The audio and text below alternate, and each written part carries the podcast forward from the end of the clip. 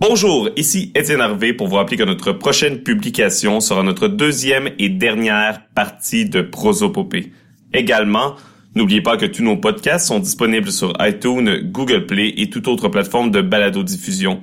N'hésitez pas à nous suivre sur Twitter et Facebook et à joindre notre communauté Discord. Pour toutes autres informations, vous pouvez vous rendre sur notre site www.lesaventureux.com ou nous contacter à lesaventureux à commercial gmail.com. Sur ce, je vous souhaite une bonne écoute.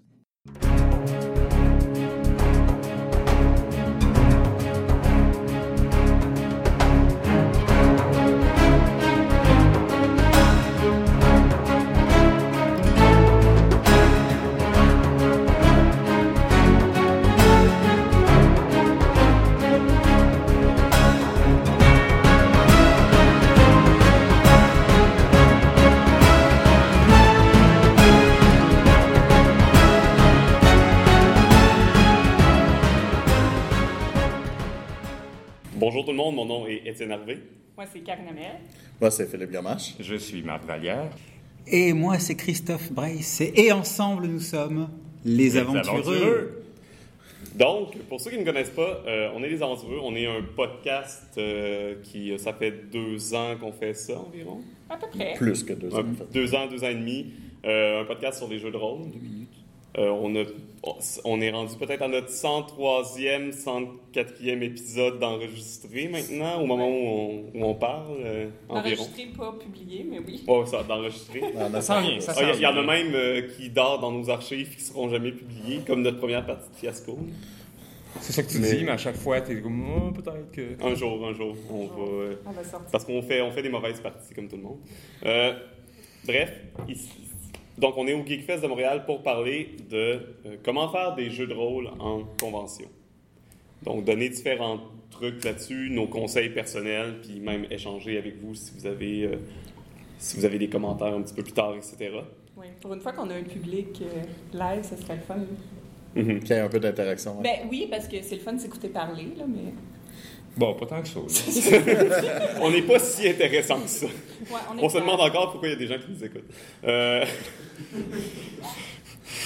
Donc, la première ques- question à se poser, je crois, quand on, on va dans un- faire des euh, jeux de rôle dans une convention, c'est. Pourquoi? Non, ça, on se la pose toujours, puis il n'y a jamais de bonne réponse. OK. Non, mais évidemment, c'est- c'est vrai que c'est une bonne question, mais la part du temps, je pense que les réponses sont pas trop multiples à ça pour promouvoir la passion en général du jeu de rôle, promouvoir la passion peut-être d'un jeu plus spécifique. Ou par exemple, un jeu, si tu fais de la promotion du jeu que toi t'as créé. Oh, se retrouver entre joueurs aussi. Oui. Ouais, Simplement. découvrir euh, des nouveaux joueurs, des fois. Même, euh, finalement, les, je pense que ça peut être plus multiple que ça. Ben, pour plusieurs autres raisons. Commencer par le fun. Pour le fun. Oui. Et, puis aussi, si on travaille pour une compagnie, Ben, c'est ça. La promotion d'un jeu, ça, ça, ça peut être une promotion d'un jeu qu'on aime en tant que fan du jeu, mais ça peut être une promotion d'un jeu pour justement un jeu qu'on a créé ou euh, un jeu dans lequel, pour la compagnie dans laquelle on travaille. euh, Ou qu'on on- vend. Ou qu'on que- vend. ou, la- ou pour la convention, pour divertir du monde, faire, faire des activités. Oui. Oui, effectivement. Même euh, pour un designer, playtester un jeu, Oui. si la convention est sans doute une des, un des meilleurs endroits pour le faire. Fait que ça, c'est le pourquoi. Ça, ça Fait que pas c'était quoi, toi, la première Ouais, je question? t'ai coupé, là, désolé. Non, mais j'allais dire aussi, moi, étonnamment, c'est peut-être pas la meilleure chose à faire en convention, on va en parler avec la prochaine question, mais je, je vais aussi en convention pour tester des jeux que je ne peux pas jouer chez moi. Et euh, bon, il y en a qui diraient euh, pourquoi tu présentes un jeu que tu n'as jamais joué? Ça, c'est. euh, Ben, c'est- on va en reparler durant la deuxième question qui est euh, quel jeu choisir, justement? oui. Donjon 3.5. Non. Ah. Ben, tu peux, si tu veux, mais. euh, en, Donjon fait, 4? Oui. en fait, en convention, c'est ça. Christophe est d'accord. Alors, pourquoi on a mis Christophe sur le podcast Pour m'aider, finalement. Pathfinder. Non. Ben, en fait, 3.5 Pathfinder, même combat. ouais, ben, tous- tous les jeux peuvent pourraient être adaptés. Oui. C'est juste qu'il y en a qui sont plus faciles à adapter que d'autres. Ah, Euh, À vrai dire, je pense que la première réponse à ça serait plus un- ou du moins une des réponses, c'est un jeu avec lequel on est à l'aise. Oui. Ben, aussi, ça dépend. Je, je ramènerai ça à la première question aussi. Ça dépend beaucoup de notre objectif. Mhm. Dans le sens que je pense que tout jeu peut être modifiable pour être jouable en convention. Euh, L'important, c'est de trouver une façon de l'aménager pour que ça fasse du sens. Mais la question est, c'est le pourquoi. Si on va en convention pour faire essayer des nouveaux jeux ou pour faire développer une, passion, c'est important de choisir des jeux qui vont aller vers ça. Comme moi, c'est principalement ça ma raison. C'est clair que pour moi, je ne vais pas d'aimer donjon dans une convention. Ben, pour d'autres raisons aussi. Mais entre autres, parce que c'est pas ça mon objectif. Mais si ton objectif, c'est de créer ton jeu que toi, tu as créé, de, de faire découvrir ton jeu que toi, tu as créé, c'est sûr que c'est ça que tu vas choisir. Fait que les deux questions sont un peu Ils sont liés, c'est ça. reliées. C'est sûr qu'il y a des jeux qui, à mon avis, s'y prêtent mieux que d'autres. Pour en avoir essayé plusieurs en convention, là. il y a des jeux que je trouve qui se font mieux en convention, d'autres un peu moins bien, mais il y a toujours façon d'aménager pour que ce soit Bon, c'est sûr qu'on va amener les techniques aussi pour aider à aménager les, les- les jeux les plus complexes pour ça. Il y a des règles aussi en convention qui sont pas les mêmes que quand tu fais une partie normale D'a- de jeu. D'ailleurs, ouais, pour faire un redcon sur la question précédente, Ah oui? euh, l'une des raisons pour lesquelles venir être DM en convention, c'est aussi sortir de sa zone de confort. Oh mon Dieu, oui. Parce que pendant tout le reste de l'année, on- joue essentiellement avec des gens qu'on connaît, on va dire, et puis là en convention, on va se retrouver avec des inconnus. C'est c'est une espèce de challenge quand on, quand on y pense. Oui, Oui, c'est vrai que c'est un, Oui, un bon challenge. C'est ça, tu t'habitues aux imagi- veux, veux pas quand tu joues toujours avec le même groupe, tu t'habitues un peu à l'imagination de tes joueurs, à leur, à leur fonctionnement à travers les parties. Alors que quand tu es en convention, tu sais jamais à quoi t'attendre. effectivement. Et des fois, ça peut être. euh, tu peux avoir des mauvaises surprises, malheureusement. Ça arrive. On, peut, on va pouvoir en parler. C'est Quand pas. est-ce que euh, ça arrive? Oui, on, ça arrive jamais en convention. c'est pas tous les surprises. joueurs qui s'assoient à notre table qui vont faire notre plaisir, malheureusement. Je sais pas pourquoi vous me regardez. Non, on regarde Justin. Je dirais que c'est peut-être la beauté de la convention. C'est quand tu arrives en convention, tu sais jamais ou à peu près jamais avec qui tu vas te, te retrouver. Exactement. Euh, dans mon cas, moi, que je présente Grand Fractal puis que j'essaie de le faire jouer, je sais que bien souvent, oui, je vais avoir un vétéran qui va être avec moi, bien souvent, euh, donc qui va pouvoir aider les nouveaux joueurs à, remplir leur feuille de joueur. Mais les autres, les nouveaux, ceux qui ne connaissent pas le jeu qui veulent l'essayer ou quoi que ce soit, je ne sais jamais. C'est peut-être un joueur qui a 13 ans, comme ça peut être quelqu'un qui a 45 ans, comme quelqu'un de 32, quelqu'un qui n'a pas d'expérience, quelqu'un qui a de l'expérience. J'ai déjà vu quelqu'un qui a pris la, la feuille, il a fait comme OK, il l'a rempli en dedans de 5 minutes. Puis quelqu'un qui ça m'a pris 45 minutes pour y expliquer, ben ça, ça fonctionne comme ça, ça, ça fonctionne comme ça. C'est le. Ça qui est intéressant, c'est le côté surprenant que tu peux retrouver en convention que tu ne trouveras pas ailleurs. C'est c'est- c'est- c'est un nouveau challenge à chaque fois. Ouais. Mhm, c'est Ouais. ça. Quand tu arrives aussi dans la convention, tu peux te dire, ben, je vais préparer une game de 4 heures, mais quelqu'un arrive, c'est comme, j'ai une demi-heure, j'ai un panneau. là. Fait qu'il faut que tu sois aussi prête à ce moment-là à faire, à, à shifter selon tes, tes joueurs que tu vas avoir. C'est sûr qu'une partie en convention va demander un niveau d'adaptabilité beaucoup plus grand qu'une partie qui va être à ta table. Déjà, tu as moins de contrôle souvent justement sur les circonstances, sur ce qui peut arriver. Euh, les joueurs peuvent partir au milieu. Ça- C'est possible qu'au final, bon, ta table, c'était une table de cinq joueurs, tu en as deux qui se joignent à toi, puis au milieu de la partie, il y en a un qui vient voir, puis qui est super intéressé, puis qui aimerait ça participer. Là, la question, c'est est-ce que tu l'acceptes, est-ce que tu l'acceptes pas, si le système le permet, si le temps le permet. C'est- en effet en convention ce qui arrive souvent, c'est ce qu'on appelle le drop-in, drop-out. Ouais, Fait qu'il faut être capable de pouvoir gérer ça, ce qui n'est pas toujours évident selon certains systèmes. exactement. Mhm. Fait que c'est effectivement une source de challenge importante, mais en contrepartie, tout challenge est une occasion d'apprendre vraiment grande. Puis moi, j'ai l'impression que depuis que je DM en convention, j'ai beaucoup évolué comme DM versus quand je me pratique avec mes amis, que c'est c'est beaucoup plus facile parce qu'il y a un certain confort qui est installé. Je suis pas challengée de la même façon. Faut pas que ils sont gentils avec moi en général aussi. Là. ils sont pas. euh, Puis les feedbacks n'est pas le même. Puis tu apprends. autant quand tu DM que quand tu es joueur en convention, tu vois des gens qui jouent de façon différente de toi, puis qui vont approcher les choses de façon différente de toi. Fait que ça ouvre les horizons en même temps. Je pense que ça va être intéressant justement, on va en parler un petit peu plus tard, mais de, euh, de voir comment justement gérer un groupe. En Ah. convention parce que c'est très différent que justement gérer son groupe habituel, gé- gérer des gens que tu connais pas, que tu connais pas leur sensibilité, tu connais pas leur, leur passé, leur background, euh, donc tu sais absolument rien d'eux. C'est c'est très différent. Parfois, ça peut être, euh, ça peut être difficile. Oui, il peut y avoir des, des ratés. Euh, on est, tu sais, même en convention, une personne de parfait. Là, le- tu pourras Avons-nous pas toujours donner exemples? les meilleures parties du monde. Moi, je suis imparfaite, même hors convention. Ouais, non, c'est ça. Avons-nous des exemples de ça? On va en donner tout à l'heure. euh, Parce que je pense que ça pourrait être pertinent. trop pressé, déjà. Avant, avant de parler des groupes, euh, de parler comment préparer une partie Ouais. faite pour des conventions, justement. Donc, évidemment, ça va. C'est la première chose qu'on va dire, j'imagine, c'est ça dépend du système, évidemment. Ouais, mais il y a quand même des trucs qui peuvent être transposés d'un système à l'autre. Comme le premier, c'est les personnages. C'est important, à mon avis, d'avoir des personnages qui sont préfaits. Peut-être pas complètement, mais au moins en bonne partie. Ben, ça dépend quel jeu. Ça dépend du Euh, temps la, aussi. la règle, j'avais lu une règle sur euh, une, je me rappelle plus qui, mais il avait parlé de DMA en convention, puis il mettait comme règle que si la création de personnages prenait plus que 15 minutes, il fallait que ce soit des personnages préfaits. Ça, Je c'est- suis c'est- relativement d'accord avec Puis ça. même, J'irais même jusqu'à dire plus que 5 minutes. ouais, ben ça dépend combien de temps. Si tu as deux heures, 5 minutes, 6 minutes, correct. Si tu as 4 heures, tu peux y aller sur 15 minutes. Ça va dépendre, un, de ton temps.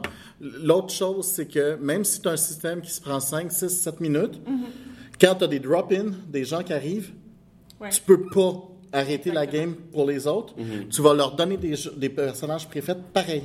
Ça veut dire que dans toutes circonstances, c'est bon d'en avoir. Même si tu penses qu'au début de la partie, tu vas créer les personnages avec tes joueurs, comme on fait nous autres euh, dans plusieurs de mes jeux où est-ce que sont vraiment pas longs à faire, c'est pas mauvais d'avoir euh, quelques euh, personnages préfaits, justement pour, euh, pour ce genre de situation où, euh, que tu t'y attendrais pas. Parce que euh, si jamais tu as encore de la place à ta table, tu peux l'accepter. Euh, puis euh, l'autre chose aussi, c'est qu'en ayant ces personnages préfaits, c'est plus facile à les intégrer parce que tu sais qui, un peu qu'est-ce qu'ils sont, même s'il y a des petits choix que la personne peut faire c'est plus facile à, amener. Fait qu'avoir tout le temps des, quelques personnages préfaits, si, euh, c'est pas une mauvaise idée. Si tu as une partie où est-ce que c'est très long, là, tu es mieux d'en faire plus. Aussi, il faut avoir plusieurs personnages préfaits, qui est plus que le nombre de joueurs qui devraient être à ta table pour leur donner pour un donner un certain certain choix. Effectivement. Je, je vous entends parler de drop-in, drop-out.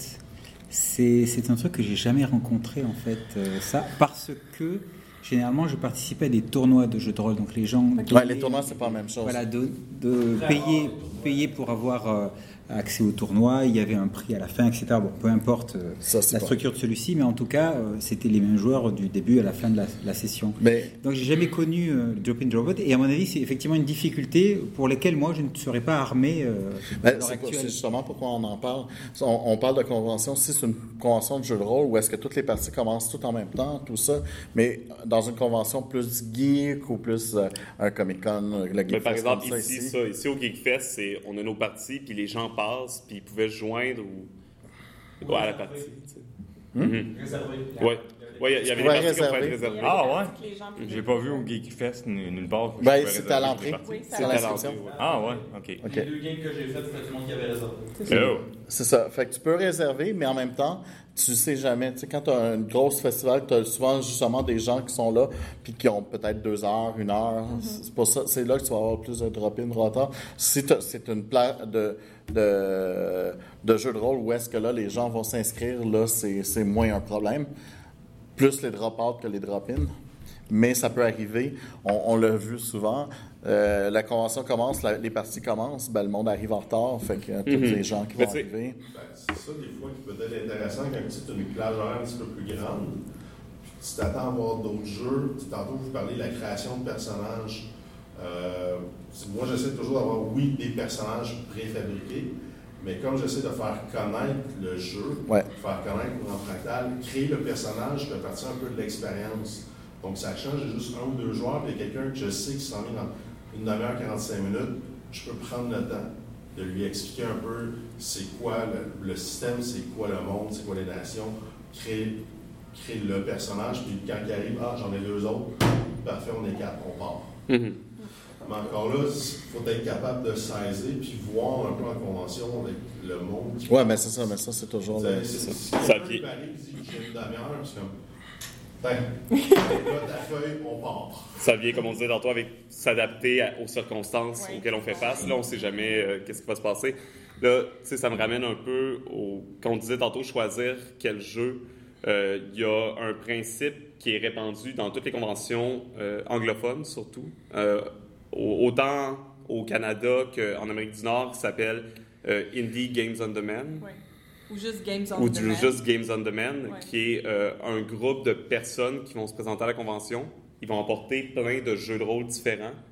Puis ce groupe-là sont plusieurs à savoir maîtriser là, plusieurs des jeux qu'ils vont avoir sur la table. Les gens viennent seuls ou en groupe, ils disent J'aimerais ça, ces jeux-là. C'est bon. On va t'envoyer un maître de jeu, allez-y. Puis les gens peuvent se joindre aux parties, etc. C'est ce qu'on on essaie d'amener. C'est ce qu'on essaie d'amener, c'est ce qu'on a commencé à essayer. On, a- on a fait ça au, au Geekfest en fin de semaine avec euh, du story game sur demande. Oui. Euh, sinon, je, connais euh, quelqu'un qui, qui était à Draconis avec nous l'année dernière, qui a eu les documents officiels de Games on Demand, des créateurs de Games on Demand aux États-Unis et qui va l'amener à Draconis probablement cette année et dans les autres conventions. Donc, euh, j'ai bien hâte de voir si ça va fonctionner. Oui. Mais moi, c'est un principe que j'aime beaucoup, justement, Oui, parce que parce ça que- permet aux gens d'arriver, de- Ben oui, d'essayer ce qu'ils Puis veulent. dépendamment des conventions, même les, les gens qui viennent aux conventions, ils savent pas toujours le temps qu'ils vont avoir. Ils arrivent puis ils font comme ah mais il y a tel panel que j'aimerais voir ou ah j'ai un temps Mhm. mort, ah puis finalement tel panel que je voulais voir, il m'intéresse pas. Euh, puis là, ils passent, puis là, ils voient qu'il y a ça comme possibilité. Je trouve qu'un format Games on Demand, c'est souvent plus facile à orchestrer que des games pré-planifiés, parce que des fois, l'horaire des conventions, il sort un peu à la dernière minute, fait que les gens, ils peuvent pas trop s'inscrire à ta partie quand ils savent pas c'est quoi les panels qui vont être en même temps. Fait que c'est un peu difficile. Fait que je trouve que c'est une, une façon d'avoir une flexibilité plus grande au niveau du roulement des parties qui est assez, euh, assez simple, en fait. ça. Suffit que ta partie soit mise à un endroit dans l'horaire où c'est le plus gros panel de la journée. Exactement. Et voilà. Ou personne. le matin. Ou le matin. Ou le matin dans les conventions. Ou le matin. Le matin, Euh, dimanche matin, surtout. Oh, le samedi aussi. Euh, sinon, une, ça a commencé la veille. ouais. Sinon, une chose que je vais dire pour les personnages, ça c'est ma sensibilité moderne qui me fait dire ça, mais c'est important, je trouve, de donner une diversité au niveau des choix des personnages. Oui. Pas juste des euh, hommes blancs. Mais, Ben, ça, moi, d'habitude, je, je, je crée le personnage sans mettre ce genre mais c'est d'informations. ça. Moi, ouais, c'est ça. Tu peux, c'est soit t'aimais pas, ou si Oui. tu fais vraiment des personnages préfets, là, avec l'image, tout, le background, euh, donner plusieurs choix. Avoir des personnages féminins, parce que si t'as une fille que ça soit à ta table, puis c'est juste des Ça dépend de l'univers aussi, là. Non, j'aurais pu se dire faire des personnages que peu importe la. la- c'est ça qu'on disait. C'est ça. genderless. Ouais, mais si tu mets une image, ben là. euh, C'est ça, il y en a qui Il y a préfèrent. plusieurs images de spam. Euh, J'ai un d'écran qui fait ça lui, pour ce game. ouais, Mais- tu mets deux images à la place. Ouais, ouais. Ça, Moi, ce que j'aime bien, c'est des semi-préfets, dans le sens que tout l'aspect mécanique du personnage Est fait. est fait. Les statistiques, par exemple, ou les, les euh, feats, ou les dons, ou les pouvoirs sont déjà préétablis. Mhm. Mais tout ce qui est apparence, attitude, tout ce qui est euh, saveur un peu du personnage, ça, on laisse à la personne euh, se, se Puis en plus, ça peut, de toute façon, la personne va la développer aussi en Exactement, regardant la mécanique. de la partie. Puis euh, moi, ça a longtemps été un obstacle. J'étais très non au personnage pré-généré avant parce que euh, je me disais, ah, mais là, le- les joueurs pourront pas s'approprier le personnage si on leur impose quelque chose. Puis euh, je me rends compte au contraire que quand c'est quelqu'un qui connaît pas du tout le système, le fait que ce soit complètement vide, c'est encore plus difficile pour eux parce qu'ils n'ont pas nécessairement de barème de référence de OK, mais c'est qui ce personnage-là dans cet univers-là qui m'est complètement inconnu? Mhm. Fait que d'avoir déjà cet aspect-là qui est fait, mais tu leur laisses la possibilité de le styliser ou de le personnaliser à leur façon, mais ça permet qu'ils ils puissent avoir un certain contrôle puis d'apprivoiser ce personnage-là aussi. Souvent, souvent, surtout en créant un personnage, tu vas être obligé d'entrer dans les mécaniques en profondeur. Mhm. Alors que les gens qui découvrent un jeu vont préférer commencer par apprendre les mécaniques de base, puis après, ils vont s'intéresser aux mécaniques plus en profondeur. Donc, si ton personnage est déjà fait, tu apprends la base du jeu, tu joues, tu découvres, et ensuite, si le jeu t'intéresse, tu vas faire j'ai envie d'en découvrir plus, j'ai envie de creuser plus profond. Alors que là, tu te retrouves devant plein de règles, il faut que tu crées ton personnage, puis tu, tu vois plein de caractéristiques que tu n'as jamais fait face ou des trucs. Surtout si tu n'as jamais fait de jeu de rôle. Là. Oui, Puis, tu sais, euh, oui. Il y a des chiffres partout sur la Parce sais, que par oui, exemple, une partie de Pathfinder, si tu n'as jamais fait de jeu de rôle de ta vie, puis dépendant évidemment des choix qu'il y a, mais c'est quand même un gros obstacle. Alors que si ton personnage est pas mal fait, tu peux di- directement euh, plonger dans le jeu par la suite. là. Puis comme la saveur du jeu et surtout le système, parce que oui, c'est peut être intéressant de créer un personnage, mais habituellement, tu essaies de pas créer 200 personnages toi-même comme joueur. Tu vas le faire juste une fois. C'est pas c'est pas la partie la plus importante d'un jeu, même si il y a des systèmes super intéressants. Euh, Il y a des systèmes intéressants de création de personnages. Euh, Ça dépend là, Burning Wheel, c'est trois parties, créer un personnage. ouais, bon. Ouais. Euh, J'exagère. Ou Dread, que c'est un questionnaire à remplir pour Ouais. en faire le personnage. Ouais, c'est ça. Il y, a, il y a des systèmes qui sont plus faciles, il y en a d'autres Ouais. qui sont. Mais ce que, ce que, ce que je dis, c'est que normalement, tu fais ton personnage, puis après ça, il est là. À moins que tu, tu joues à un jeu où tu meurs euh, souvent, puis qu'il faut que tu fasses plusieurs personnages. On s'entend que c'est pas un- une partie du système que tu vas voir très souvent. Euh, même des. J'ai vu des maîtres de jeu qui ont. Le, le système, ils connaissent super bien, mais la partie personnage, ben, comme ils en font pas assez souvent, euh, surtout tu sais, quand tu fais des, une partie, ça fait des années que tu joues sur la même partie. En tant que maître de jeu qui présente ton jeu, c'est sûr que tu vas super bien le connaître, mais pas un maître de jeu normal. Petit truc euh, pour euh, DM euh, paresseux comme moi. Euh, Ben voyons donc. Oui, je suis paresseux. C'est correct. Je l'assume entièrement. C'est pour ça qu'on joue à des jeux qui n'ont pas de préparation. C'est ça.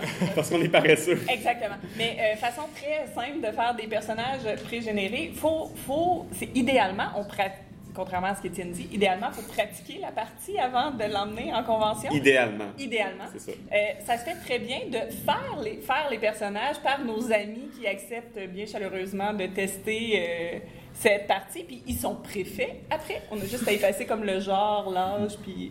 comme- Puis, puis euh, ils ont une espèce de vécu euh, dans, la création qui ne sera pas quand toi-même quand tu vas le créer. Exactement. Toi, tu vas juste créer les personnages qui sont le mieux pour dans, dans ton histoire nécessairement et non pas ce que les gens vont vouloir jouer, euh, des choses comme ça. Il y a des, il y a des systèmes aussi qui- que la création de personnages est importante parce que la création de personnages est interreliée. Oui. Là, cette partie d'interrelation-là, faut que. Mais c'est pour ça des, des semi-pré-générés. C'est les semi-pré-générés parce que bon, les liens entre les genres, des choses ça. comme ça, tu veux quand même pas les, les mettre parce qu'à un moment donné, moi je l'ai fait à un moment donné par gaffe et ben, j'avais pratiquement aucun joueur qui avait de relation entre eux parce qu'ils n'ont pas pris ceux qui. Ils ont réussi à prendre ceux qui n'étaient pas reliés entre eux. Fait qu'il n'y avait aucune relation entre eux, ce qui était un peu étrange, euh, qui était en, en plus important pour le jeu. Ça, c'est important. C'est toujours important de, de créer des relations, Fait- à mon avis, entre les personnages. Fait que finalement, on en a créé, mais j'ai- fait. on- non, mes joueurs, ils ont fait exprès, ça n'a pas de bon sens, là, euh, de faire ça. Puis ça fait que finalement, on était obligé de faire la, la- cette partie-là. Mais euh, c'est c'est ça, il faut savoir qu'est-ce qu'on crée, puis qu'est-ce qu'aussi on laisse. Euh, Oui. ouais. Je, je voulais aussi préciser, euh, il y a aussi la façon dont on va aborder le, le scénario, si je puis dire, enfin en tout cas le- la, la- la partie après. Si on part avec un, un scénario déjà un minimum construit, scripté, euh, dans ces cas-là, il me semble nécessaire de bien pousser la création des personnages pour que ceci fit bien avec Oui. le scénario d'accord. et que chacun puisse avoir dans ce scénario son moment de gloire. Donc effectivement, là, il vaut mieux préparer les personnages parce qu'on sait que ces personnages-là, ils auront leur moment de gloire dans Oui. le scénario. On a très peu de temps en convention pour montrer le maximum de choses d'un jeu, finalement. Donc euh, il, faut, il, faut, il faut préparer une petite mécanique bien huilée, une petite démo bien huilée pour que euh, les joueurs puissent apprécier. Si par contre on est en mode de scénario très ouvert, très libre, très, euh, très improvisé, effectivement, la création du personnage en tant que, que préalable est moins importante, vu qu'on va rebondir sur les choix que vont faire les joueurs lors de la création de celle-ci. Pour donner euh, un peu de pouce à cette idée, j'ai récemment, euh, pour une soirée d'Halloween, c'était pas une grosse convention, mais euh, essayé un nouveau système qui s'appelle Don't Trust Your Head, qui est excellent à mon avis. Puis j'avais décidé, c'était mon idée à ce moment-là, qui n'était peut-être pas la meilleure, de juste laisser les joueurs complètement créer leur personnage. Et ça a été très difficile pour moi de les ancrer ça l'a fait en sorte, en sorte que le rythme de ma partie a été un peu lent. Je pense que j'ai peut-être pas réussi à donner justice à la partie assez parce que j'avais de la misère à les intégrer entre eux.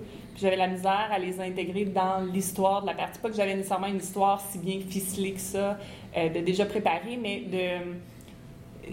C'était vraiment. Je devais tout imaginer là sur le moment parce que j'avais aucune idée de qu'est-ce que les joueurs allaient être. Puis c'était excessif. J'ai trouvé ça excessivement difficile. Ouais. Tandis que si au moins j'avais minimalement préparé partiellement les personnages, ça aurait été beaucoup plus facile pour moi de justement partir l'histoire et de partir la Sauf, partie. euh, sauf qu'en même temps, euh, la préparation comme ça, des fois, tu peux avoir de la misère sans que ça paraisse.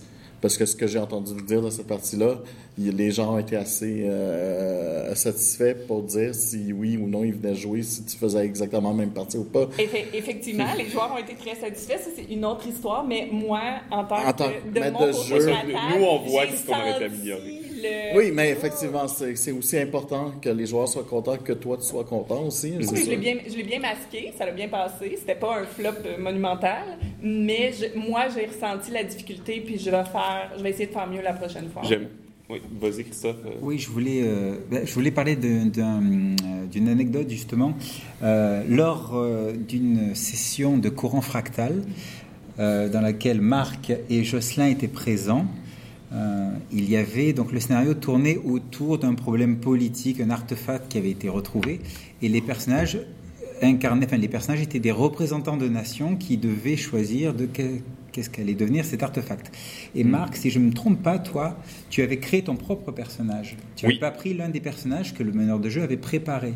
Non, on m'avait dit de créer mon propre personnage. Je l'ai créé à l'avance, par exemple. Je suis Et- arrivé à la partie avec le personnage fait. Et il m'avait semblé, alors je- tu m'arrêtes si je me trompe, Oui. que tu as eu des difficultés à, à- à intégrer ton personnage dans les enjeux politiques euh, qui, qui se, qui se dessinaient. Oui, parce que je connaissais pas l'enjeu qui était en. Fait que moi, j'ai créé le- mon personnage d'un côté, de mon côté complètement sans savoir c'était quoi l'enjeu ni c'était quoi les autres personnages.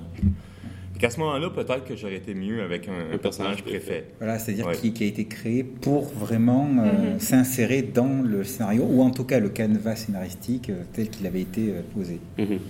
Ce- cette journée-là, cette partie-là, justement, on voulait offrir les deux possibilités. Mm. Vous pouvez vous créer votre personnage. Euh, L'intégration des personnages que les personnes ont amenés n'ont pas été tous, c'était facile. Euh, mais quand même, Ouais, parlant de Marc, il aime ça faire des personnages qui sont durs à, à- à- à- Dur à aimer, comment ça? On n'a pas aimé à insérer dans une partie. ça, ça Dur à insérer. une, situation différente où est-ce y aurait peut-être eu un petit peu plus euh, d'action. Mais là, comme Ça va aller, Karine. Qu'est-ce Ça que va t'as pas? être une partie vraiment très politique. Mhm. Donc, c'était une table ronde, littéralement, où est-ce qu'on Ouais. discutait. Ça, c'était peut-être un petit peu plus euh, difficile pour un personnage comme celui que Marc avait fait, avait fait de, de représenter les intérêts d'une nation, de quelque chose comme ça. Mhm. Là, à ce moment-là, c'est peut-être le, le- le maître de jeu qui aurait pu prendre Marc ça. part. En même temps- Ben, à ce moment-là, tu peux-tu leur tweaker juste un Ouais. petit peu pour ramener ça? Mais il reste, par exemple, que pour euh, donner mon, mon impression de l'expérience, j'ai quand même eu beaucoup de plaisir. Euh, c'est sûr que j'ai peut-être pas participé autant que le maître de jeu aurait peut-être voulu. Euh, D'un autre côté, c'était une table qui avait quand même comment? 7, 8 personnes? Je veux dire, huit, à un moment donné, euh, Ouais, mais- euh, bien beau faire du roleplay, mais à 8 personnes, euh, ouais. C'est un peu difficile. ouais. Mais c'est ça, c'est des fois, c'est normal, on Mais- essaie des trucs, ça, ça fonctionne pas toujours. Mais je me suis pas plaint aucunement. là. Je veux dire, j'ai quand même eu beaucoup de plaisir. Mm. J'ai rencontré des, des- On a-tu d'autres trucs sur les personnages où on Ouais, peut c'est ça, passer je, au- je voulais parler, à- je voulais passer à autre chose parce qu'il va falloir avancer sur le sujet un peu. Peut-être un dernier. Des fois, surtout en convention, euh, puis quand on parlait de créer des personnages préfets, d'en avoir toujours plusieurs, euh, des fois, pour des personnes qui connaissent moins le jeu de rôle, avoir des personnages archétypales. Mhm. Ouais. C'est des classiques. Ouais. Le guerrier, le voleur, le magicien. des chevaliers qui s'appellent Justice. C'est peut-être un petit peu trop archétypal. mais- C'était un excellent personnage. Ben, oui, c'est des Ouais. fois, pour quelqu'un qui ne connaît pas ça, tu peux aller le chercher plus facilement, puis lui faire comprendre un peu, bon, ton personnage, c'est ça. C'est bien ça, c'est bien d'avoir des, des référents que les gens comprennent tout de suite. Ouais. Euh, Donc, je voulais revenir sur quelque chose, sur un autre sujet que- qui a été euh, abordé rapidement. Tu sais, justement, gérer. Il y a différentes façons de gérer euh, le temps d'une partie puis le, le rythme. Euh, tout à l'heure, on parlait des règles. À mon avis, peu importe le système, c'est important que les joueurs puissent avoir peut-être euh, un, un espèce de résumé des règles de base d'un système pour que tout le monde soit sur la même longueur d'onde, qu'ils sachent, qu'ils sachent au moins comment fonctionner. Euh, Il y a des systèmes qui en demandent beaucoup moins que d'autres, évidemment. Euh, mais même des systèmes plus complexes, là, que chaque joueur ait euh, un aide de jeu devant lui, ça peut sauver énormément de temps, énormément de questions également. Et puis en cas de temps mort, au lieu de regarder son cellulaire, Il va regarder lira la les feuille, règles. c'est ça. Euh, sinon, on parlait tout à, l'heure justement de, de rythme. Je crois que surtout en convention, c'est important d'avoir une certaine connaissance euh, du schéma dramatique, un peu de comment fonctionne une histoire. C'est important de donner euh, aux joueurs un début, un milieu et une fin. Des parties de convention qui finit, euh, ou ça peut finir sur un cliffhanger qui va être pertinent aussi. Mais c'est vraiment important de donner un peu l'impression aux joueurs d'une histoire close ou d'une histoire qui peut avoir une suite, mais que Que l'histoire de base est close. c'est ça, que leur expérience est, est contenue dans un temps. là. Euh, Puis pour ça, c'est, ça demande de la pratique, c'est pas facile.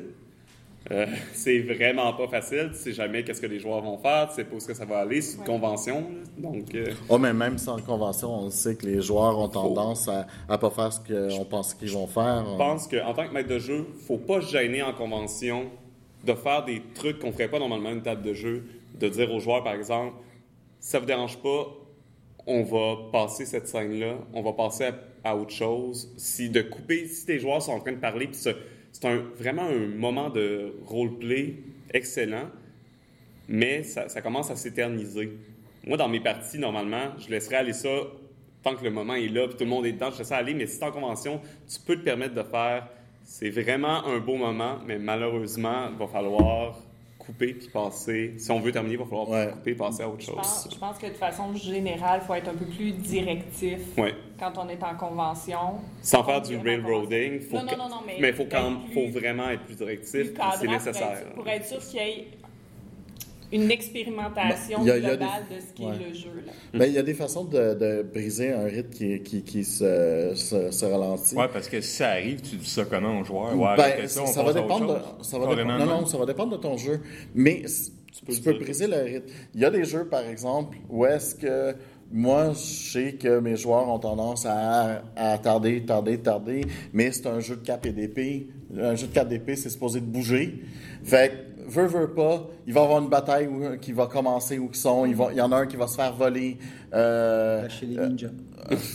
on lâche les ninjas, oui, effectivement. On lâche quelque chose. Ou tu amènes un NPC qui va leur dire une niaiserie. Qui va leur dire juste une affaire, puis ça va juste couper leur conversation. Exactement. Parce que là, tu viens de mettre un, c'est comme, t'as, le vieux qui arrive, puis qui fait, euh, toi, je t'aime pas à face. Tu sais, fidèle à mes habitudes, je, ouais, fidèle à mes habitudes, je reviens au jeu propulsé par l'apocalypse. Non, mais euh, dans ces jeux-là, justement, c'est un, un des principes du, euh, du, du maître de cérémonie, puis ça peut s'appliquer à n'importe quel jeu de rôle, c'est quand il y a un temps mort, tu agis. Oui. Et en convention, c'est vraiment important. Si un temps, mort, important. un temps mort, ça peut être justement un moment où ce que tout le monde parle, m- mets l'heure de l'action, fait avancer les Puis, euh, choses. puis dans les jeux propulsés par l'apocalypse, souvent, un des, justement, moves euh, du maître de jeu, en fait, c'est de dropper un élément d'action, puis de vérifier qu'est-ce que vous faites. Fait que même s'ils sont au plein milieu d'une conversation, puis là, tu introduis un élément d'action pour comme faire aller- avancer l'histoire, puis tu regardes avec eux qu'est-ce qu'ils font. S'ils continuent à jaser, là, tu peux leur dire, OK, mais que vous faites parce a telle chose-là, puis tu deviens un peu plus insistant. Euh, ça, je dirais aussi que ça dépend du jeu, là, parce qu'il y a des jeux que c'est le roleplay, l'essentiel de l'expérience du Ouais, jeu. ouais. Fait qu'à ce moment-là, de couper avec plus d'action, c'est, pas Ben, nécessairement dans l'ambiance du jeu. En mais- fait, on parle d'une action, mais euh, une action peut être un roleplay d'a- d'action. Euh, c'est une action qui fait avancer l'histoire. qui fait avancer l'histoire. Ça veut dire quelqu'un qui va dire quelque chose, euh, que- quelqu'un qui va amener un nouvel élément, qui va comme un peu saisir les gens pour les les, les distraire de ce qu'ils sont en train de faire, puis dire, ah ouais, c'est vrai, il faut avancer. Puis là, ils s'en souviennent. Là, ils vont dire, OK, on finit ça rapidement, ou euh, on, euh, euh, on y va tout de suite, puis on essaie ce qu'on a dit, puis bon, c'est pas final, mais on regarde, à- advienne que pourra. C'est ça. Faut juste, faut juste essayer de garder le rythme. Mais c'est de repartir le rythme, c'est ça. Ouais, ou de repartir. Puis, puis, puis le rythme dans, dans, un, dans, dans une convention, c'est un, rythme qui doit monter, qui descend, monter, descendre pour avoir des, des endroits où est-ce que aussi quelqu'un peut quitter. On parlait de gens qui, qui arrivent, qui sortent. Tu peux, si tu as des combats qui durent deux heures, tu peux pas mettre quelqu'un en plein milieu aussi facilement, à moins que ce soit euh, la cavalerie qui arrive. Là. Mais, Ça- mais alors, j'explique que il faut avoir des, des moments où est-ce qu'on peut. Fait que les, les choses devraient être plus courtes que dans une. Ben dans ça, une oui, il faut que ce soit plus court, mais je pense pas qu'il faut nécessairement que le... Parce qu'il y a des jeux qui demandent que le rythme soit Oh oui, mais tu sais, c'est comme. Le rythme comme ça, c'est le rythme de petits Mais, éléments. ouais, mais pas je, un, un grand je pense pas que tu as à prévoir si les gens quittent. Ça, à quelque part, Non. s'ils quittent, quittent. Là, tu peux pas prévoir ça nécessairement.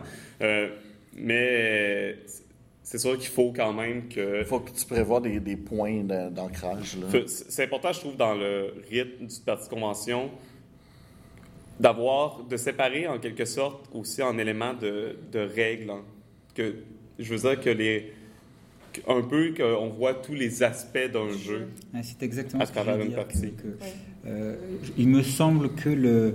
Enfin, en tout cas, moi, quand je suis euh, meneur de jeu en convention, mon objectif numéro un, c'est d'essayer de fournir une expérience complète de jeu aux joueurs. Ouais. Et donc d'essayer de, de voir un petit peu tous les, tous les aspects. Donc il y a du combat, il y a de l'intrigue, il y a de ci, de ça. Mhm. Suivant le jeu, peut- voilà.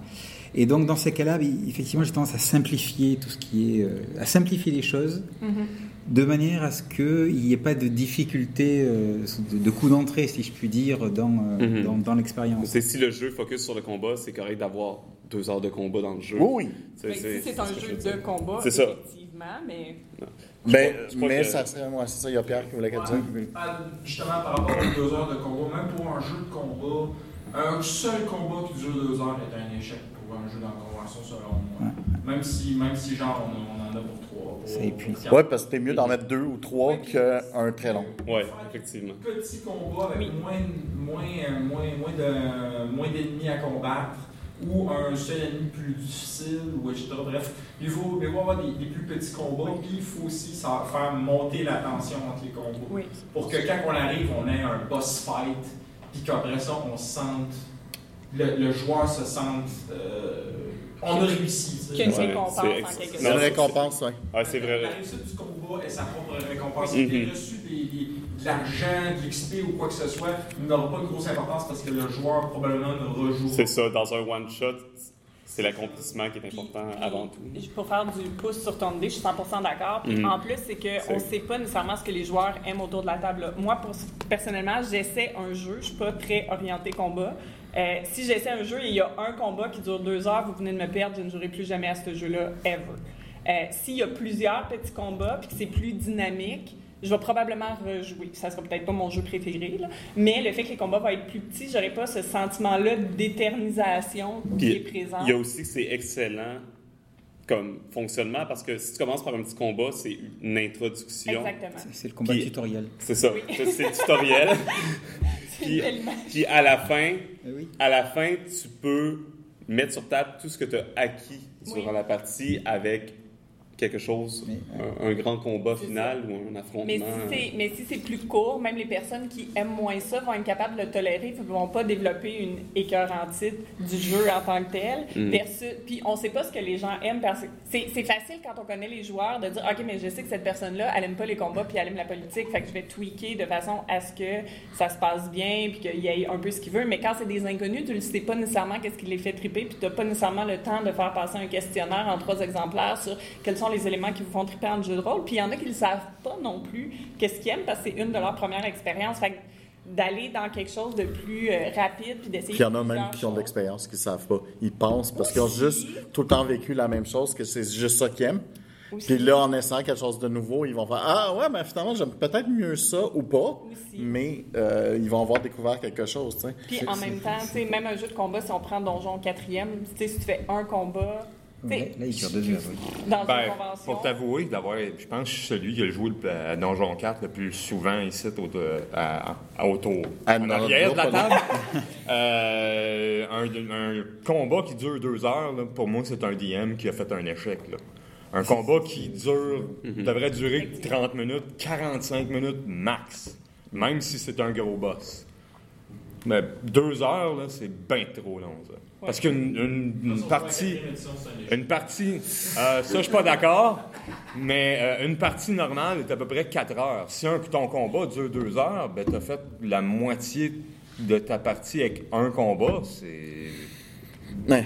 Non, c'est ça, c'est de bien. c'est beaucoup. C'est de bien doser les parties. Puis je vais, dire, je vais dire quelque chose qui va surprendre, mais il y, a- il y a plus que du combat dans Donjon quand même. Fait que leur faire vivre juste Oui. du combat, euh, je pense qu'on a Et même dans fait Donjon vivre 4. l'expérience. Il y a deux questions, je- j'aime le regard dubitatif de Christophe. Attends, tu veux dire qu'il y a autre chose que du combat dans Donjon Oui. Oui. Non. Puis, dire, moi j'anime un jeu de rôle qui s'appelle Deathwatch. À la base, c'est que du combat. Les joueurs jouent des marines, vous jouez des monstres de 3 mètres de haut avec des armes automatiques qui tirent dans la foule. On 40 laisse toujours à les joueurs la possibilité de sortir sans se battre. Pour leur dire, Oui. il y a toujours la possibilité de négocier.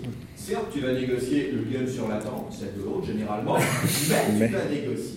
Pour dire aux joueurs, vous n'êtes pas obligés de foncer dans le tas, il y a moyen de s'en sortir. Et on parlait tout à l'heure de simplification de règles et de durée des temps de combat. Deathwatch, si vous appliquez toutes les règles, les tactiques de chapitre et ainsi de suite, la durée de combat, elle fait ça. Tandis que si vous y allez en vous disant, les joueurs ne se plaindront jamais de ce qu'ils ne connaissent pas, l'ignorance est une force, donnons-leur 15% des règles, poussons-les en avant, pour le reste, c'est. Oui. Mais ils quitteront la table bien satisfaits, et quand à la fin ça dégénère et on a une grosse baston et ça tire de partout, Pierre l'a fait plusieurs fois, généralement les joueurs sont Oui, parce que c'est important de garder en tête que, tu sais, dans tous les objectifs qu'on a nommés qu'on peut avoir pour DMA en convention, le faire explorer l'étendue de la complexité des règles n'est pas sorti en aucun moment. Et euh, je pense pas que c'est la place pour faire ça. Le but, c'est un peu, je vois les games un peu en convention, un peu comme une lettre de présentation ou un CV, dans le sens que l'objectif, c'est de passer à l'étape suivante, c'est d'in- c'est que la personne soit aime assez le jeu, qu'elle veuille aller plus loin, mais ça, ça leur appartient. Puis si on va trop loin, Ça, c'est c'est ce que j'appelle le défaut du passionné ou du designer.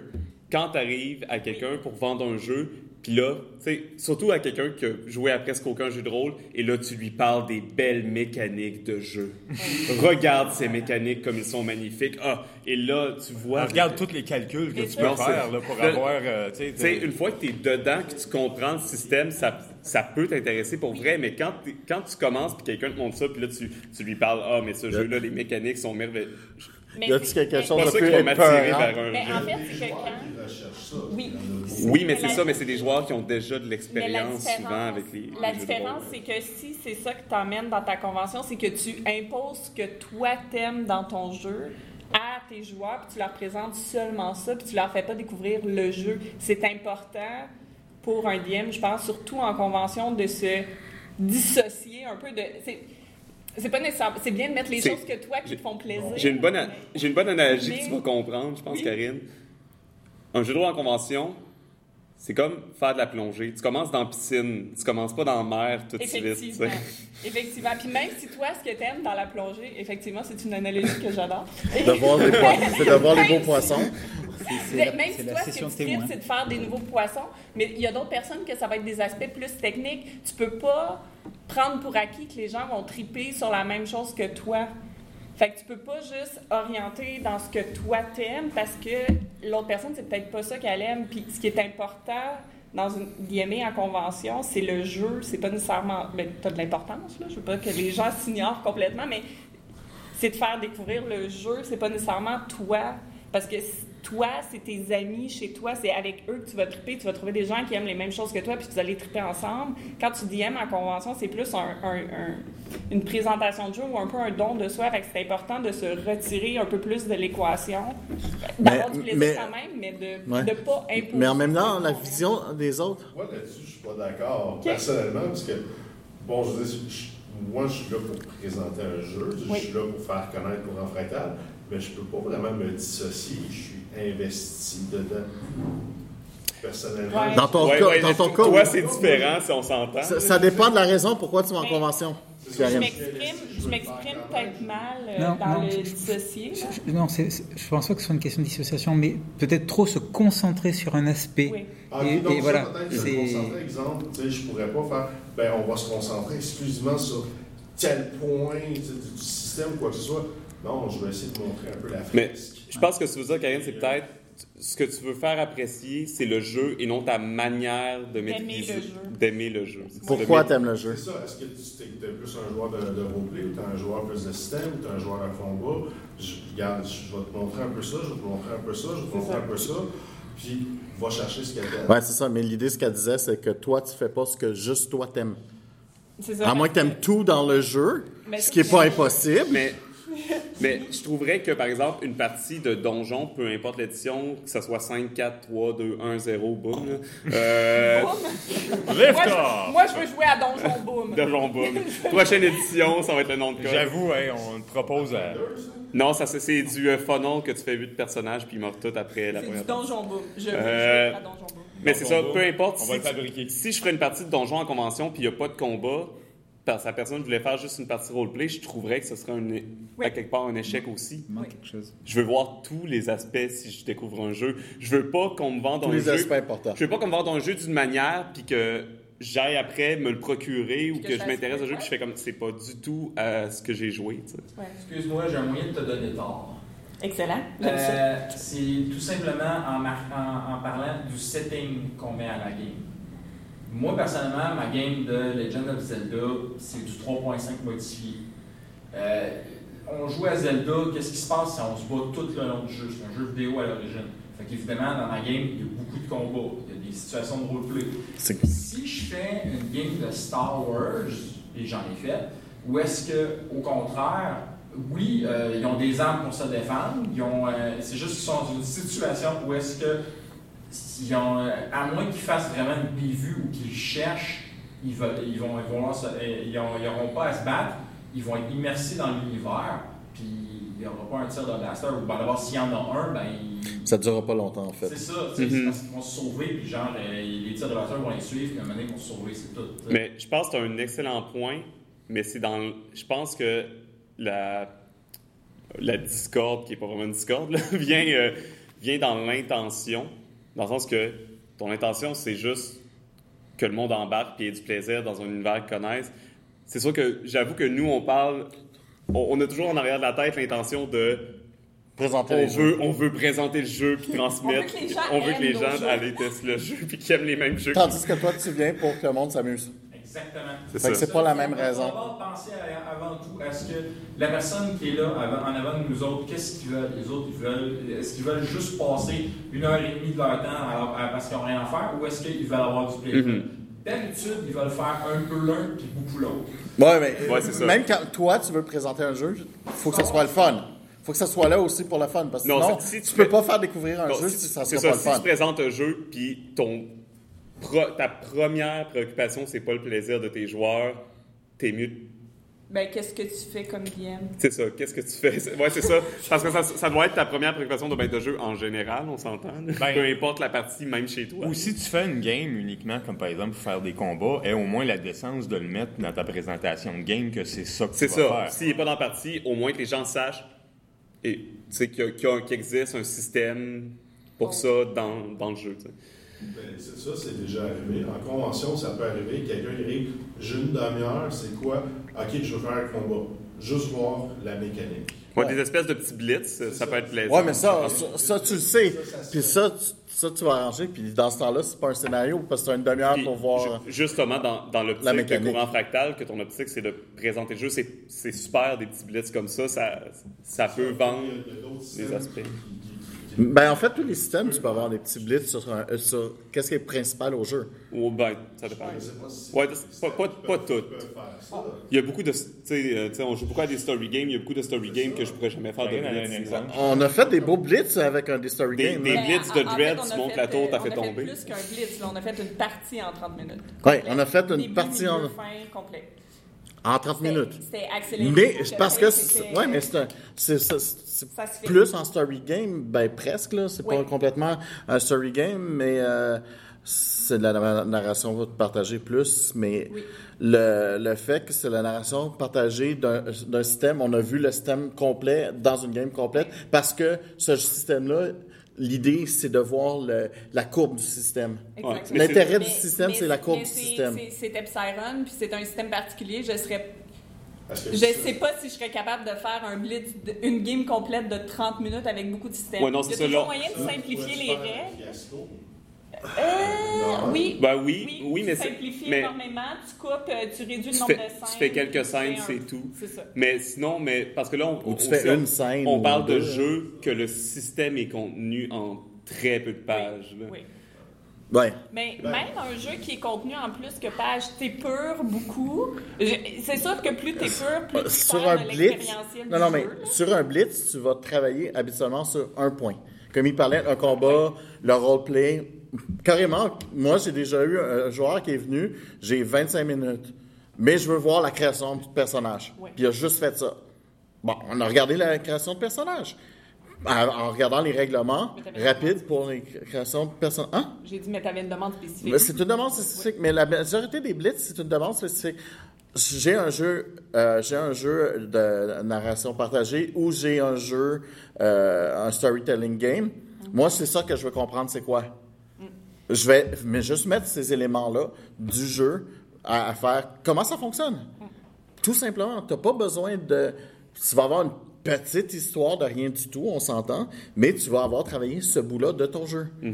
Euh, oui, il y a des jeux, les mises en place sont longues, des choses comme ça, ben là, tu peux pas le faire, on s'entend. Ouais. Mais c'est pour ça que là, on parlait au début de genre de personnage que tu as En fait. fait, ou- en fait, moi, les deux trucs que j'essaie d'utiliser pour pouvoir gérer le temps ou le rythme de façon, c'est d'être très modulaire dans mon approche, c'est-à-dire que je peux rajouter ou enlever des éléments d'action dépendamment si Ah, c'est très important, ça. se prolonge ou il faut que je la fasse plus rapidement.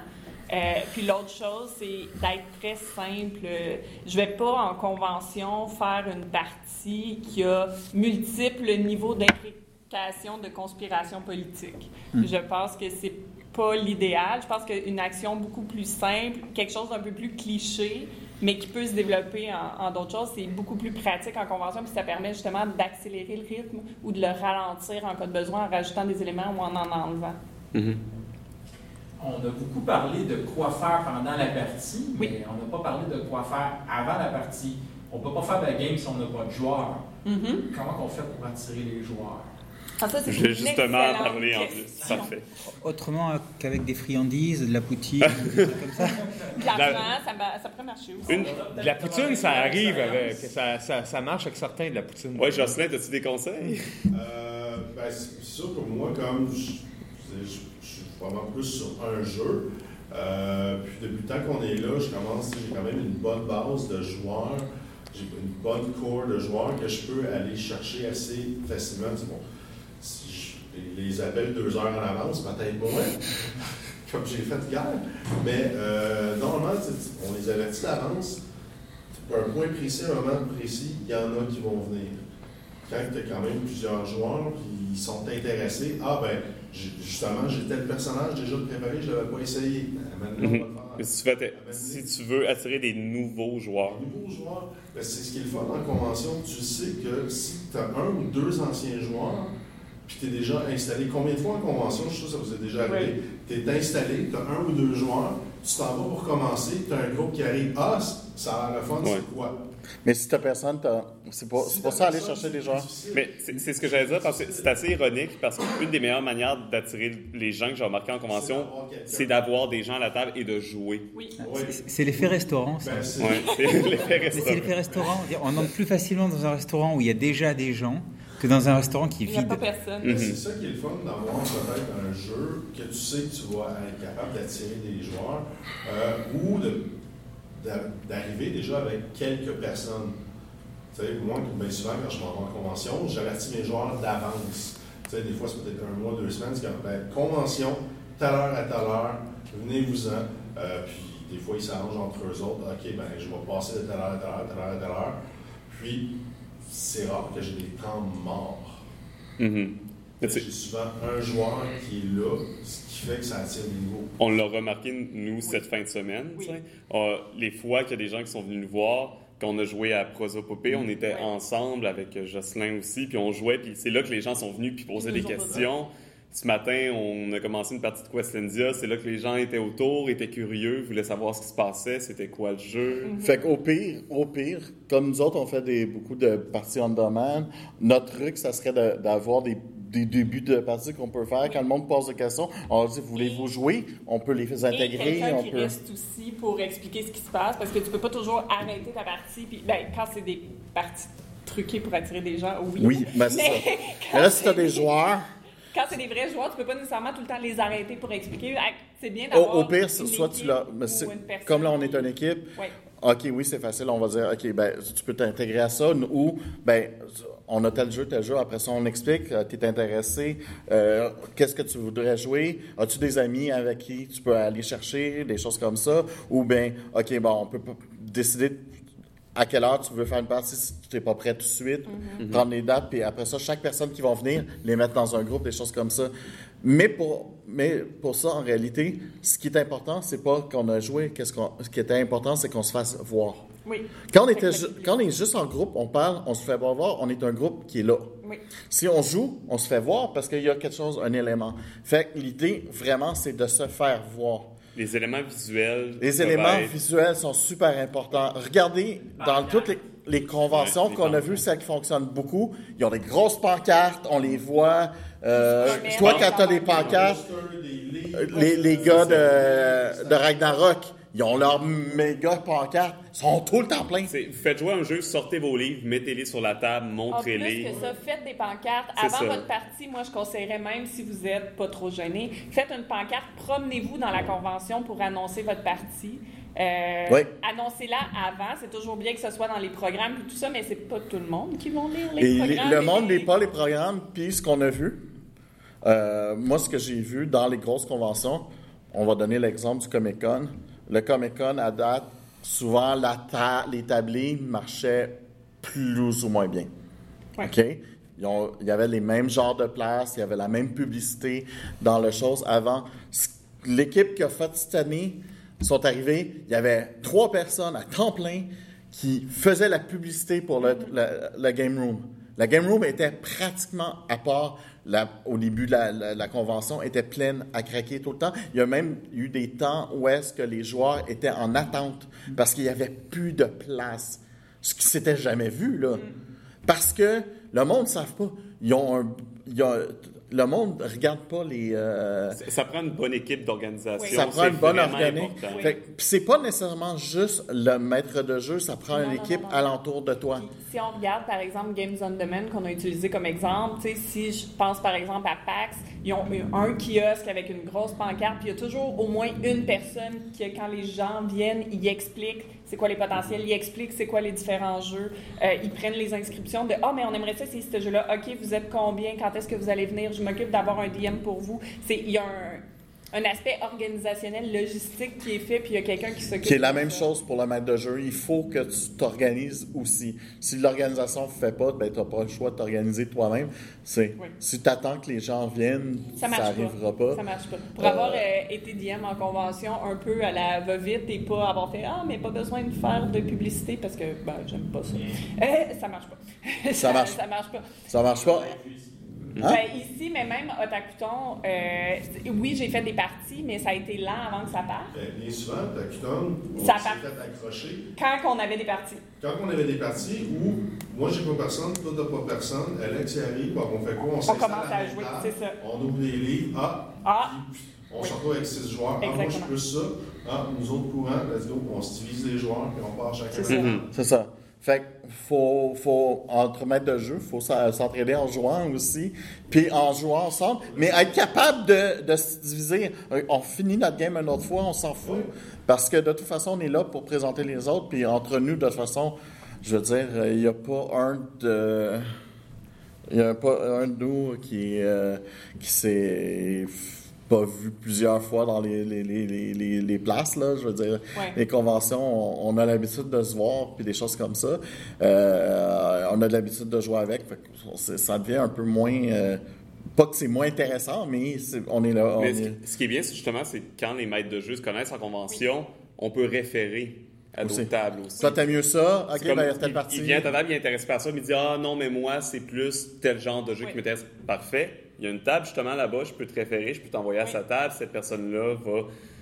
Puis C'est pour, pour ça que c'est un esprit de communauté pour- qu'il faut pour- garder puis entretenir. Puis pour moi, un succès, c'est pas juste que j'aille plein de monde dans ma table, c'est que si j'ai envoyé 12 personnes, puis que ces 12 personnes-là ont joué ailleurs, ben ça me dérange pas. Exactement. C'est sûr que nous, les aventureux, puis, ou même C'est quand t'es pas, même quand t'es pas avec euh, les aventureux, c'est notre préoccupation, c'est juste de faire jouer des gens, peu importe le jeu, de leur transmettre la passion. Ben, Je- ça- moi, je serais beaucoup moins enthousiaste à référer à des gens à donjon, mais ça, c'est moi personnellement.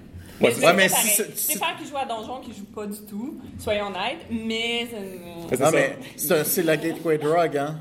C'est Tu sais, la- je veux dire, quelqu'un qui joue jamais au La jeu de rôle, tu tu peux peut-être pas l'amener, mais si tu l'emmènes dans un autre qui aime ça, les jeux de rôle, peut-être tu vas l'amener à jouer autre chose. Effectivement, effectivement. Fait que je préfère qu'ils jouent à donjon qu'ils jouent à rien, mais l'enthousiasme est moins grand de référer à donjon qu'à un autre. Moi, mon- moi, l'important, Entre c'est que. entre que- donjon puis Skyrim. Skyrim. Tu connais pas Skyrim? Ben, c'est un jeu de vidéo. Oui. OK. Tu préfères-tu qu'il joue à donjon ou qu'il joue à Ben Skyrim? oui. OK. Mais dans une J'ai mes convention. priorités, mais ça, c'est mon, c'est, c'est moi personnellement, mais oui, ben définitivement. Tout jeu de rôle est mieux que l'absence de jeu de rôle, Même Donjon 4? même Donjon 4. On y Tu viens de remonter dans mon Non, mais oui. Non, mais là, à force de nous travailler, vous allez nous convaincre que Donjon 4 est acceptable. Il l'est. Il est acceptable, juste pas. Ok, garde. par moi. Non, c'est pas vrai, moi, je suis convaincu. Je vais te dire, ouais, c'est ça, j'allais dire, j'allais dire un seul mot qui est. Mais non, je le dirai pas ce Ok. mot. C'est bon. Je le dirai pas ce jeu. Non, non, non. OK. Ah, c'est bon. c'est Mais là, euh, ça, ça, C'est ce qui est passé. admettons qu'on prenne notre exemple de Roger. Roger, c'est sa première convention. Il fait son. Oh, tu le connais aussi? Oui, oui, oui. Roger, c'est la Il est première vraiment fois. sympathique, c'est un bon Il il est DM, il essaie de présenter, mettons, Call of Cthulhu. OK? Cthulhu ou Non, non, Cthulhu? Cthulhu, on va dire. Un jeu que à peu près tout le monde connaît. Ok, ben. Euh, Puis il a fait son affiche, il sort son livre, CD, il, il fait le tour de la convention, mais il n'y a toujours pas de nom à sa table. Qu'est-ce que, qu'est-ce que vous donneriez de, comme conseil à Roger pour qu'il puisse De- attirer des Meilleure chance la prochaine fois. Non, C'est tu pas prends, vrai. prends- prends ta pancarte, trouve-toi quelqu'un pour surveiller tes choses. Ok. Trouve-toi un ami, prends ta pancarte, promène-toi dans la convention. Puis s'il n'y a pas d'amis? Prends l'organisateur de la table, la section jeu, demande-lui est-ce que tu pourrais rester à ma table un moment? J'aimerais ça aller faire de la pub pour ma partie et se promener avec la pancarte. Et si vraiment les, organi- les organisateurs disent non, euh, tu peux pas, euh, je sais pas, je monterais sur la chaise puis je crierais partie qui commence dans tant de temps. Ah ouais, avec, avec un dictaphone. Venez Ben, Call ben, Cthulhu! Honnêtement, si tu as emmené le dictaphone, moi, je te donne des points pour ta préparation initiale.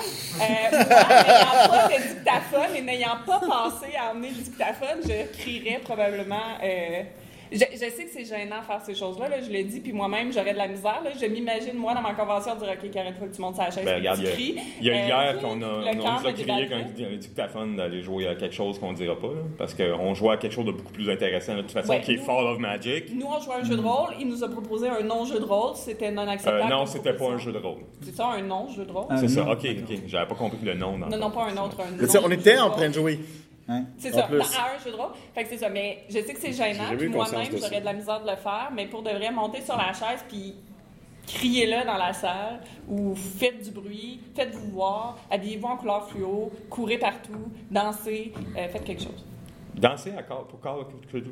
Pourquoi pas? Ben, tu fais le mouvement de tentacule. Ah, j'avoue, vous allez avoir une tentacule la face. Apporte ça ton déguisement. Fait que, premièrement, à mon avis, si tu fais une grosse pancarte avec des tentacules, déjà là, moi, je pense qu'il y a des gens qui vont venir te voir. Ça risque d'être un win, mais Ouais, parce que Toulouse est très connu, même ceux qui jouent pas. Euh, ça, c'est des ça. tentacules, ça passe très bien. Bref, je, vais, je pense qu'on va enchaîner. Oui. Euh, ce que je vais parler, là, on a parlé un peu des parties, comment attirer les gens. Puis j'aimerais qu'on se concentre justement sur les gens. Donc, Les gens. sur Que- les gens. Comment C'est OK, c'est question les gens. C'est comment on, euh, On gère gens? gère une table en convention. Et, parce que, comme on disait au début, on se ramasse pas toujours avec le genre de personnes qu'on souhaiterait avoir. Super gentil, puis super fin. puis Et c'est, on Ou il connaît y a des sujets qui vont mal passer. Et on euh, connaît pas les comme- gens du tout à notre table. Tu veux dire les gérer autrement qu'avec un fouet et un tabouret Mais ça, ça, ça, c'est la technique de base. T'es-tu en train de me dire que comme faire une game en convention, c'est peut-être pas une bonne idée d'amener un sujet genre le suicide? Effectivement, c'est pas une bonne idée. Je pense qu'il faut rester léger. Sauf si c'est dit dès le départ. Et Ben, ça dépend, oui. Parce que euh, si c'est annoncé ou c'est un jeu qui est, qui, te- qui est supposé d'aider à dealer sur le suicide, ouais, mais tu fais pas ça. Tu me, ben, tu me fais pas. euh, Euh, tu- pourquoi pas? Et puis, moi, je suis pas un psychologue. hein. Oui, oui, euh, je vais Pourquoi pas? Mais non, mais non. mais Parce que non. ceux qui vont être là, ils vont le savoir. Mais il faut pas que ça soit. convention. Non. Parce que faut que tu l'annonces comme, comme tel. Ben oui, Un, définitivement, c'est le bare minimum. faut que tu l'annonces comme Ce qui, tel. ce qui est important, là, c'est vraiment encore plus important, déjà que c'est pour moi une des choses les plus importantes en jeu de rôle, de bien établir le contrat social en convention. Ah, c'est ça que tu voulais dire. Alors, on s'en va vers le contrat social et le... On, Qu'est-ce qu'un contrat on social? retourne toujours au contrat social. Qu'est-ce qu'un contrat social? Ouais, puis il y a peut-être du monde qui ne savait pas. C'est quoi un contrat social? Un contrat social de certains maîtres de jeu, c'est vous allez souffrir? Non. Non? Non, le contrat social, c'est. Ah ouais, c'est ça, je savais.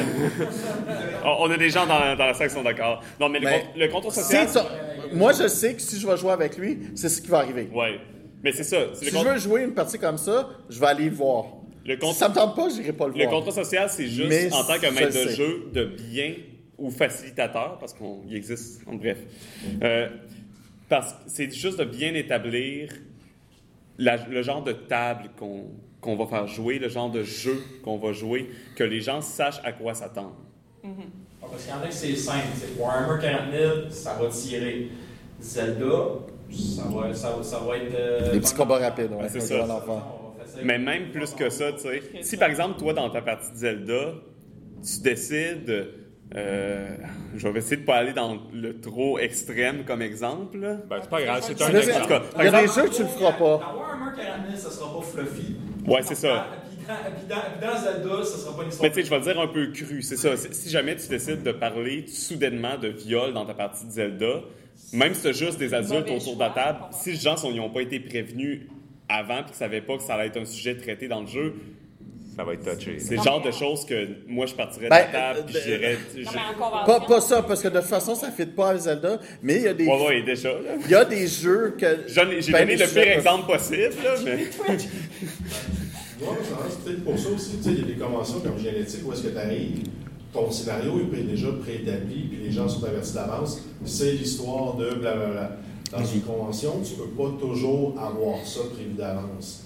Euh, moi, personnellement, ce que je fais, quand je sais que j'ai une table qui commence, j'ai mes quelques joueurs avec moi, je dis OK, qu'est-ce que vous aimeriez faire aujourd'hui? J'ai comme 3-4 scénarios, tu sais, déjà d'avancer, dire de préparer, parce que je peux vous envoyer faire tel type de mission.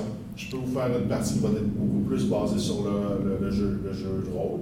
On va toucher un peu le système. Un système, un- une partie où est-ce que ça va être presque du combat à l'os. Fait que tu sais, déjà, je prépare un peu les tables, comme ça, je peux vous faire ça, ça, ça, ça, Mhm. ça. mais, mais le contrat social, c'est pas au niveau des règles, c'est vraiment au niveau des, Oui, des sujets c'est- à être abordés, de la c'est- sensibilité aussi des gens. Le type de scénario que tu vas choisir, tu as déjà une bonne idée de ce que tu peux amener et de ce que tu peux pas amener. Ouais, mais c'est ça. Moi, mais il y a des jeux qui sont pas tout le temps. J'aurais tendance à dire que le contrat social, c'est l'ensemble des règles explicites et implicites Oui. Ouais, c'est qui, euh, qui gèrent les relations entre les, joueurs en fait autour de la table Mhm. et qui se construisent au fur et à mesure. C'est pour ça qu'on parle de zone de confort quand on joue avec une- la même table depuis longtemps, c'est que on maîtrise parfaitement le contrat social, aussi bien explicite qu'implicite. Voilà, et ça peut être aussi euh, dans le contrat social, c'est ben, moi je préfère euh, parler de mon personnage à la troisième personne. Ça, ça en fait partie. Et je voilà, alors que d'autres euh, préfèrent le faire à la première personne. C'est c'est- c'est plein de choses en fait. Tu parles de contrat social. Une des premières choses qui se passe, c'est que tu dis bonjour aux gens, puis tu peux déjà déterminer un minimum comment ils sont. Tu sais. I- Non. Faut faire attention à ça. Un minimum, hein? Euh, Ouais. C'est ça, ben, c'est que ça dépend des jeux. Si tu animes un, un truc de Star Wars, tu animes les petites pouliches, sais, il y a des sujets qui n'emmèneront pas. Ça Nous autres, existe, ça, des petits poulets, genre? Oui. Ouais, Ah ouais? c'est juste, c'est juste- Il y a plusieurs systèmes, en fait, même. La chose, oui, la chose est qu'il y a des systèmes qui sont un peu plus ouverts, que l'histoire va se créer avec le temps. Puis c'est là que le contrat social de ce genre de choses est plus dangereux, Parce que c'est sûr qu'il va avoir Ben, pas de des risques. n'est pas dangereux. Non. Ben non, pas dangereux dans le sens de pas l'avoir, c'est plus dangereux. oui, oui, Ouais. oui. Ben, C'est- par exemple, il y a des gens qui peuvent aller jouer à 40 000 sans savoir c'est quoi à 40 000. Si le maître de jeu n'explique pas c'est quoi Warhammer 40 000, puis tout d'un coup la personne se retrouve dans le genre d'univers qu'il n'a pas envie d'être, Oui. Ah oui, mais ça, c'est pour ça qu'il faut t'expliquer un peu c'est quoi l'univers au Ben départ. c'est ça. Mais ça c'est fait ça, mais c'est, l'univers et c'est tout. Donc, fait, au moment où ce que le podcast du Geekfest va sortir, on va avoir notre podcast sur le safe space et Qui sur. Et la sensibilité. Ouais. Donc ça c'est important. T'sais, on, on va pas retourner, par- on va pas recommencer à parler une heure et demie, pendant une heure et demie de la X-Card. Non, on Non, mais on pourrait la mentionner un peu, savoir c'est Non, quoi mais c'est une ça. C'est un outil parfait pour les conventions. À notre avis, c'est pas tout le monde qui est d'accord avec cet outil-là, mais moi, c'est un outil que j'adore.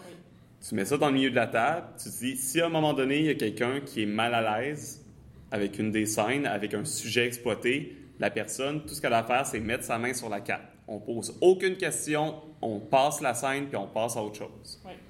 On va pas plus C'est en tout. profondeur. Il n'y a pas plus, il n'y a pas à rien dire, il met sa main et voilà, c'est fait, on passe à autre chose. Ouais. Je pense que c'est un outil, comme on en a parlé, là, je vais référer au podcast qui va sortir avant. Ça- Euh, c'est un outil qui est particulièrement utile en convention parce que justement, on ne connaît pas les personnes avec nous, puis on n'a pas le temps de bien les connaître. Puis euh, c'est des formations professionnelles, mais euh, on ne peut jamais assumer de comment l'autre personne est. C'est on est les gens, on est très mauvais à lire les autres personnes. Ok, moi j'ai fait ça comme job et je manque mon coup très souvent. Puis là vous allez dire mais c'est peut-être toi Karine qui est pas bonne. Non, je suis excellente. À. Oh! C'est rare que je me vante. en Attention, je vois un peu, ça va tomber là. C'est rare que je me vante. Non non mais je, je suis très bonne à faire ça. Je, je peu trop de fleurs. les personnes, mais Ouais, c'est sûr qu'il y a des gens qui jouent à certains jeux. c'est- C'est vraiment, c'est vraiment difficile. C'est vraiment, on peut pas. euh, faut vraiment faire attention parce que chaque fois qu'on va assumer quelque chose de l'autre personne, c'est un risque de se tromper et c'est un risque qui peut créer le de podcast au complet sur ce sujet. Je veux juste mentionner un détail, c'est que c'est sûr que là, on n'a pas beaucoup de temps, on est, on est, on, on est Oui. serré par le temps, on va y mettre, sans le vouloir, un stéréotype. Oui, Mais complètement. en tant que tel, pour une, pour une game de, de genre deux heures, Oui. on va y mettre un stéréotype vraiment extrêmement simple. Helpful, unhelpful ou neutre. Oui, Oui, Est-ce que c'est quelqu'un qui est neutre, qui veut juste avoir du fun? Est-ce que c'est quelqu'un qui veut t'aider, veut embarquer, ou quelqu'un qui, euh, je m'en calisse? ouais. Ou même qui euh, aime, apprécie à défaire parce que ça l'arrive aussi. C'est ça, Oui, mais- un troll, c'est toujours possible. Oui. Mais un troll, en général, tu vas le reconnaître.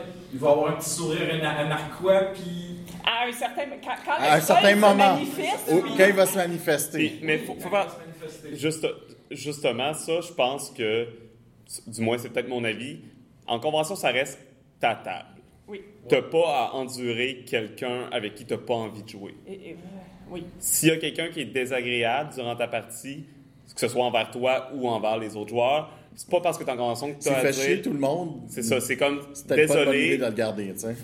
j'ai... euh, c'est un autre... J'ai entendu ça de... Je m'en souviens plus, je pense que c'est Rage de The Gauntlet, un, autre, un podcast américain qui disait, dans ce temps-là, tu dis à la personne, je suis désolé, mais je pense que ma table n'est pas faite pour toi. c'est un peu passif-agressif, mais... Ben, ça C'est dépend. dire, puis là, tu dis, tu- ma table n'est pas faite pour toi, mais tu peux aller en chercher.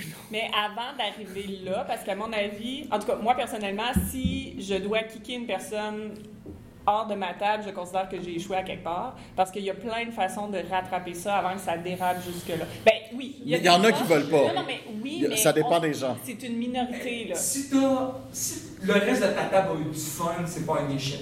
Non, effectivement, mais ce que je veux dire, c'est ma perception, je, je parle de mon opinion. Moi, je le vis comme un échec parce que, à mon avis, des trolls purs, purs, purs, là, qui euh, volontairement vont, si tu leur donnes des signaux, vont continuer dans leur trolling, même si tu leur dis et tu leur fais comprendre de façon à une, à une ou deux reprises que arrête parce que tu gâches le plaisir aux autres, puis qu'ils perçoivent là-dedans, ça va être une minorité de gens. La majorité, Oui, à mon avis, Oui, des gens, très- si tu leur indiques, si tu les recadres un peu de façon gentille, en leur indiquant que peut-être leur conduite n'est pas la plus appropriée, la majorité des gens vont faire « Oh, OK, c'est pas l'endroit », vont arrêter, vont tolérer le reste de la game. Puis le but, c'est de tolérer, on s'entend là, c'est un 2 à 4 heures ensemble. C'est pas « on devient les meilleurs amis du monde et nous devons jouer ensemble pour toujours ». C'est de trouver une façon ensemble de se tolérer pendant 2 à 4 heures et d'avoir du plaisir ensemble. C'est très possible à faire avec la majorité des gens, à mon avis. Fait qu'avant d'arriver au point de diriger la personne puis la kicker hors de la table, ça se fait de faire comme un... J'ai, peut-être pas nécessairement les mots exacts que j'utiliserais, mais comme un... la game n'est pas tout à fait de ça. Puis tu peux commencer avec des façons douces de dire, ben ton action, elle réussit pas. Puis là, la personne, mais pourquoi ça réussit pas? Puis tu lui dis, mais écoute, c'est pas ça qu'on avait convenu comme game. Ou tu peux juste lui parler avant de sortir la personne complètement. Moi, je pense que sortir la personne complètement, c'est... Tu sais, t'as quand même non, essayé tu- à deux, trois reprises de redresser la situation, là, parce que cette personne-là est... Non, Parce mais que c'est je suis peut-être naïve, mais là, mais, si- moi, je pense pas que les gens viennent volontairement s'asseoir dans mes Mais s'il y a quelqu'un, par exemple, que, Ils sont rares, mais ok, oui, ça Karine, arrive. par exemple que tu t'assois à une table Oui, pour jouer une partie oui. et euh, il y a quelqu'un qui commence à faire toutes sortes de commentaires sexistes à ton égard. Oui, ben, je vais lui dire que je trouve ça vraiment désagréable. Si la personne continue. Ben là, à ce moment-là, je vais me lever puis je vais partir. C'est mais ça. au moins, j'ai essayé de dire. Ouais, non, mais je comprends. avant. Mais pas tu sais, ma- mon premier, c'est pas sort de la table. Il y a, y a d'autres. Ben, moi, je serais mettre déjà à cette table-là. Je- je- en tout cas, moi, j'aurais tendance à sortir de la table. Ben, moi, je dirais un avertissement. Au moins, un minimum, un avertissement. parce, que, parce, ben, parce que moi, en tant que maître de jeu, je suis pas intéressé à jouer avec ce genre de personnes-là. Non, mais. En tant que joueur, je ferais juste partir. Oui, mais c'est parce que. En tout cas, je suis peut-être trop gentille là, sur certains aspects. Mais je me dis, cette personne-là, là, elle a peut-être jamais appris. C'est peut-être le genre d'humour qu'elle connaît, point. Elle a peut-être jamais appris à interagir d'autres façons avec les Non, gens. j'avoue qu'on peut jamais juger de l'intention de la personne. Juste lui dire, écoute, c'est pas approprié, arrête de faire ça. Moi, je pense que la majorité des gens vont arrêter puis vont se replacer. Si ça persiste, je suis 100% d'accord qu'on kick qu'on dise, écoute, non, écoute, ma table n'est pas pour toi, c'est- pas un bon match. Écoute, c'est pas un bon match, Mhm. si ça marchera pas, je te demanderai de quitter. Euh, puis c'est tout, mais je dis juste qu'il faudrait essayer d'autres choses avant de juste kicker la personne hors de la table. Parce qu'il y en a qui sont juste maladroits puis qui savent pas comment interagir puis qui cherchent à prendre un contact puis ils le font de façon très, très maladroite et parfois même blessante. Mais en même temps, c'est c'est parce que si ça rend tes joueurs mal à l'aise de jouer avec lui. Oui, mais d'habitude, le malaise va pas... Tu sais, c'est pas... C'est rare qu'une personne va me dire un commentaire et c'est final bâton, à moins que ce, ce soit vraiment une atrocité monumentale. Non, mais je comprends, mais tes joueurs sont pas comme toi, tu comprends? Ben, effectivement, mais cette personne-là, c'est mon joueur aussi. Puis euh, tu vas le voir euh, si tout le monde. euh, Ouais, c'est ça, mais euh, moi, tu sais, c'est même s'il arrête de faire des blagues puis les autres sont encore mal à l'aise de jouer avec lui. Ben, à ce moment-là, il va falloir avoir une discussion de table. non, mais c'est parce que c'est ton joueur, cette personne-là aussi. C'est sûr. C'est là, on prend des situations très délicates. On s'entend que c'est Oui. pas le genre de situation qui va arriver à chaque table que tu fais en convention. Effectivement, là. je On voit tiens dans les. euh, rassurer les gens que j'ai aimés en convention couple de fois et ça n'arrive pas, là. Ça n'a pas arrivé. su- Ah ben, non, c'est pas arrivé. C'était différent, c'était pas sexiste. C'était pas ou, ça, euh, puis Non, ça je- créait pas un malaise. Ça Mais créait un malaise différent. Puis je tiens à dire qu'au Tacuton, je considère que j'ai mal géré la situation aussi. Fait que je me mets en partie responsable de la situation. mais, euh, J'aurais pu intervenir, j'aurais- j'aurais pu indiquer à la personne que c'était désagréable. Je ne l'ai pas fait de façon claire. Donc, je, je me mets en partie responsable de la situation. J'ai contribué au problème. Euh, Donc, quand on fait DM en convention, il faut s'attendre à avoir parfois des cas particuliers à sa table. Donc, et à devoir les gérer. C'est- la sortie de la zone de confort dont on Ouais. parlait au début. Et, euh, et c'est un risque du fait que ben, le contrat social, il, il est à recréer vu qu'on ne connaît pas les personnes. Donc, il faut être très clair sur ce qui va être fait, ce qui est proposé, et, euh, et très clair aussi sur comment sont gérés les, les écarts. Effectivement. On parlait de prendre une distance plutôt aussi. Je pense que c'est important de pas prendre nécessairement également le, le plaisir des joueurs de façon personnelle. Comme Non. si quelqu'un participait à la partie n'a pas aimé le jeu. A pas aimé le peut-être qu'il n'a pas aimé le système ou peu importe, mais il n'a pas spécialement apprécié sa partie. Faut pas commencer à se donner des coups de bâton parce qu'on a mal fait notre travail. euh. C'est peut-être le cas, mais c'est pas tout le temps le cas. c'est pas tout le temps le cas. Euh, c'est vrai que ça arrive des fois que Ça, ça peut arriver qu'on a, mal fait. qu'on a mal fait une par- qu'on- que notre partie n'était pas euh, merveilleuse ou on l'a mal géré. Ça peut arriver. Euh, même, cho- même chose pour ça, faut pas trop s'en vouloir non plus. Là. On, on fait des mauvaises parties des fois avec nos joueurs, avec, nos amis. Ça peut arriver en convention également. Une partie que, quand par exemple, ça fait deux jours de convention que tu fais, tu as fait des parties toute la fin de semaine, tu es épuisé, tu es moins présent, tu n'auras pas nécessairement l'écoute que tu as toujours envers tes joueurs. là. Vas- on est des êtres humains. C'est pour, c'est pour ça que quand je suis DM en convention, j'essaie de ne pas prendre de risques, Ouais. Oui. euh, de ne pas faire d'expérience particulière. Ça, je le réserve à mes victimes, à mes joueurs. Excellent lapsus. Mais, euh, mais voilà, de ne pas prendre de risques et d'être dans du, dans, dans, dans du connu, Oui. sauf à avoir bien préparé le risque, hein, ce que j'avais fait euh, au, au Draconis euh, l'année dernière, où euh, j'avais j'avais mené un courant fractal, mais en y injectant quelques principes du, du Power Basic Apocalypse, en me disant je vais voir ce que ça va donner en fait. Je vais, je vais tester. Un risque, mais avec Et du voilà, connu. c'est un risque contrôlé. Ouais. Et puis bon, j'avais Jocelyn à ma table, donc, euh, donc je me disais tout va bien se passer. T'avais t'avais des joueurs qui étaient habitués. Il y avait Ouais. moi, il y avait Miguel. Et il y avait un nouveau. Il y avait François qui est devenu un. qui nous suit depuis, Ouais. euh, depuis ce temps-là, devenu un habitué. Ouais, j'avais Miguel aussi. Puis, euh, il y avait un autre joueur. Ben, vous étiez quatre. Oui, euh, oui, je pense euh, je- son nom m'échappe. Ben, peu importe son nom, c'est pas grave. habitué et qui connaissait un peu. Que déjà là, tu as amené quelque chose dans quelque chose que tout le monde connaissait déjà un peu. Fait on Voilà. n'était pas perdu. Ça, été. D'où le risque contrôlé, effectivement. C'est ça. Tu as contrôlé les risques, sachant que. Mais effectivement, en convention, ouais, j'ai tendance à, à rester dans, dans la simplicité Oui. parce qu'il y a, il y a- il y a d'autres trucs à gérer. On sort, on sort de Oui. sa zone, il y a d'autres trucs à gérer, donc autant ne pas se mettre des, des bâtons dans les roues à l'avance. Puis ça va aussi avec le risque en dehors du jeu, dans le sens, faut pas se surmener en convention. C'est quelque chose d'important, là, des gens qui prennent trop de parties puis que qui deviennent. Ouais, ouais, je suis coupable, moi aussi. euh, Draconis, euh, Ouais. quand on l'avait fait, on avait, moi et Karine, je pense qu'on avait une plage horaire de libre, le reste était tout de nous, des Oui, puis on qu'on a fait. évidemment joué dans cette plage horaire-là. là, donc, Ouais, ouais, c'est ça. euh, mais Mais je n'étais pas épuisé parce Ah, que il y c'est pas avait une convention qui, qui s'étend toute la nuit, etc. Donc ça, ça allait bien. style, mais c'est important de dormir, prendre des pauses, manger. Garder un bon hygiène de, s'hydrater. une bonne hygiène de vie. Les douches, c'est primordial. C'est- c'est- c'est ça, ça a l'air stupide à dire, Ouais, mais dans des conventions, parfois, c'est important de le rappeler.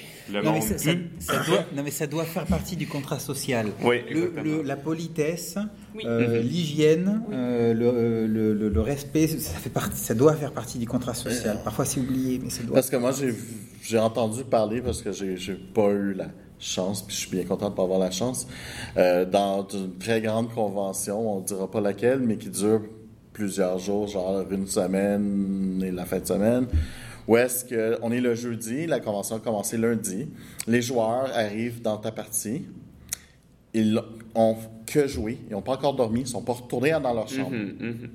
Qu'est-ce qui arrive dans cette situation-là? Les joueurs sont complètement fatigués. Ils ne savent même plus qu'est-ce qu'ils font. Ils savent plus que ça. Et, et puis, ben, quatre jours euh, sans prendre sa douche, euh, c'est pas très agréable. Ouais, j'ai entendu des histoires d'horreur à Gen Con. C'est ça. C'est ça. C'est exactement ça. Puis, ça arrive énormément, très souvent. C'est pas. euh, L'hygiène mentale est aussi très importante de dormir euh, euh, en tant que maître de jeu ou en tant que joueur aussi. J'ai pas connu ça au, Québec. On n'a pas Ça va gros- bien parce qu'on n'a pas des méga conventions qui durent quatre jours, euh, qu'on dort pas. C'est le Takuton avec la salle de jeu qui ferme à 6 h le matin et qui ouvre à 8 h. Je pense que c'est de 5 à, 6 à 8, de 5 à 9 qui est fermé.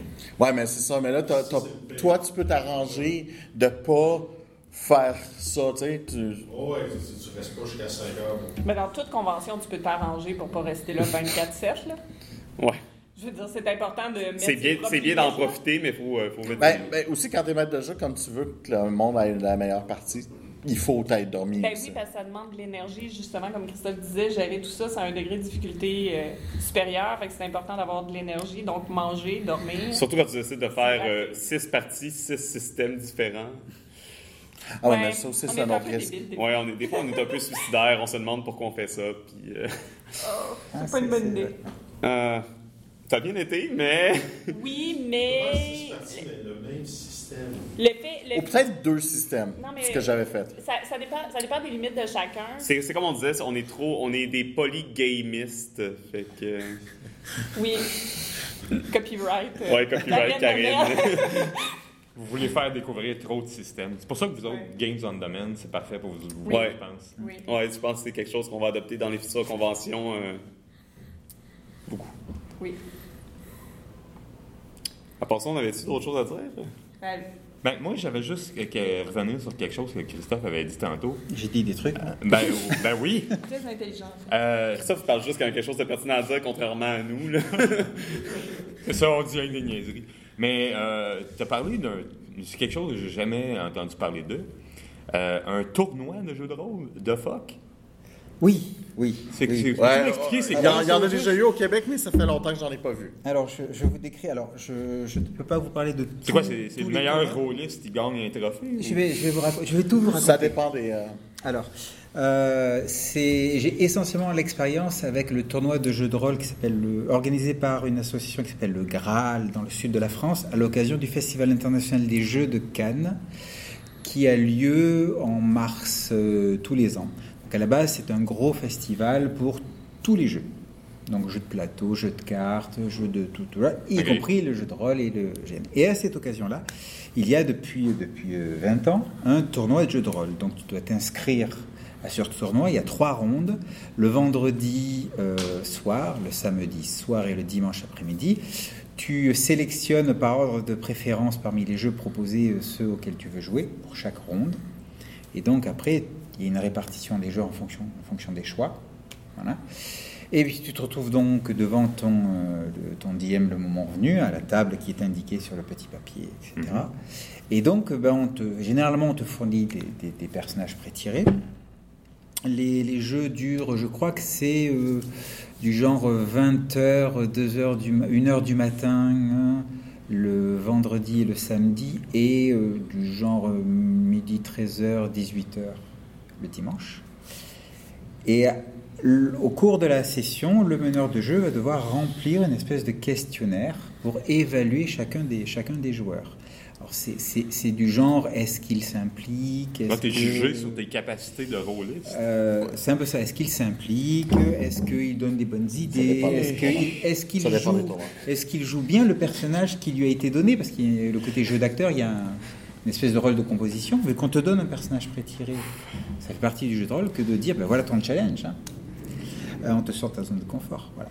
Et euh, bon, il y a tout un, tout un tas de questions euh, avec est-ce que je rejouerai, rejouerai avec lui, si l'occasion m'était donnée, etc. Et il y a aussi des juges volants qui vont passer de table en table et qui vont effectivement regarder ce qui se passe. Et, Ils ont des euh, ailes ou une cape dans le dos? euh, Une cape, une cape. La plupart du temps, parce que les ailes coûtent très cher. En plume, en plume. Euh, donc ils ont une cape plus facile à faire. Tu, tu prends un rideau, tu, mets. Ah, j'avoue. Et donc à la fin, donc euh, il y a, suivant les, les notes qui ont été données, une espèce de grosse moyenne pondérée avec le nombre de parties sur les trois auxquelles tu as participé, qui vont donner un score. Et donc il va y avoir une remise de prix à la fin, une remise de prix publique. Voilà, et tu, voilà, remise de prix avec ben, euh, le premier choisit le premier euh, parmi les lots, puis le suivant, etc. etc., etc., etc. Voilà. Oh mon dieu, j'ai l'impression que ça va contre mes valeurs de rôliste. Voilà, voilà. Et, euh, et- J'en ai pas gros et- des valeurs de rôliste, mais ça va contre les miennes. Et, d'ailleurs, Ouais. à Draconis, euh, Il me semble que c'était pas comme ça euh, dans, les tournois ici, c'est pas pareil. Je vais en parler après. Voilà. Et à Draconis, quand je suis arrivé, j'ai vu que c'était, il y avait un, un- un tirage au sort. Je fais mais c'est trop génial.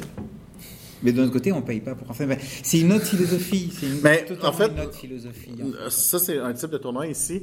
On avait un autre tournoi. C'était un tournoi de groupe. D'ailleurs, je me permets de t'interrompre. C'est très facile de hacker euh, le, la technique. hein. Ah oui, oui. Parce que Quand tu repères le juge volant, tu te mets à faire du super roleplay, des trucs comme ça.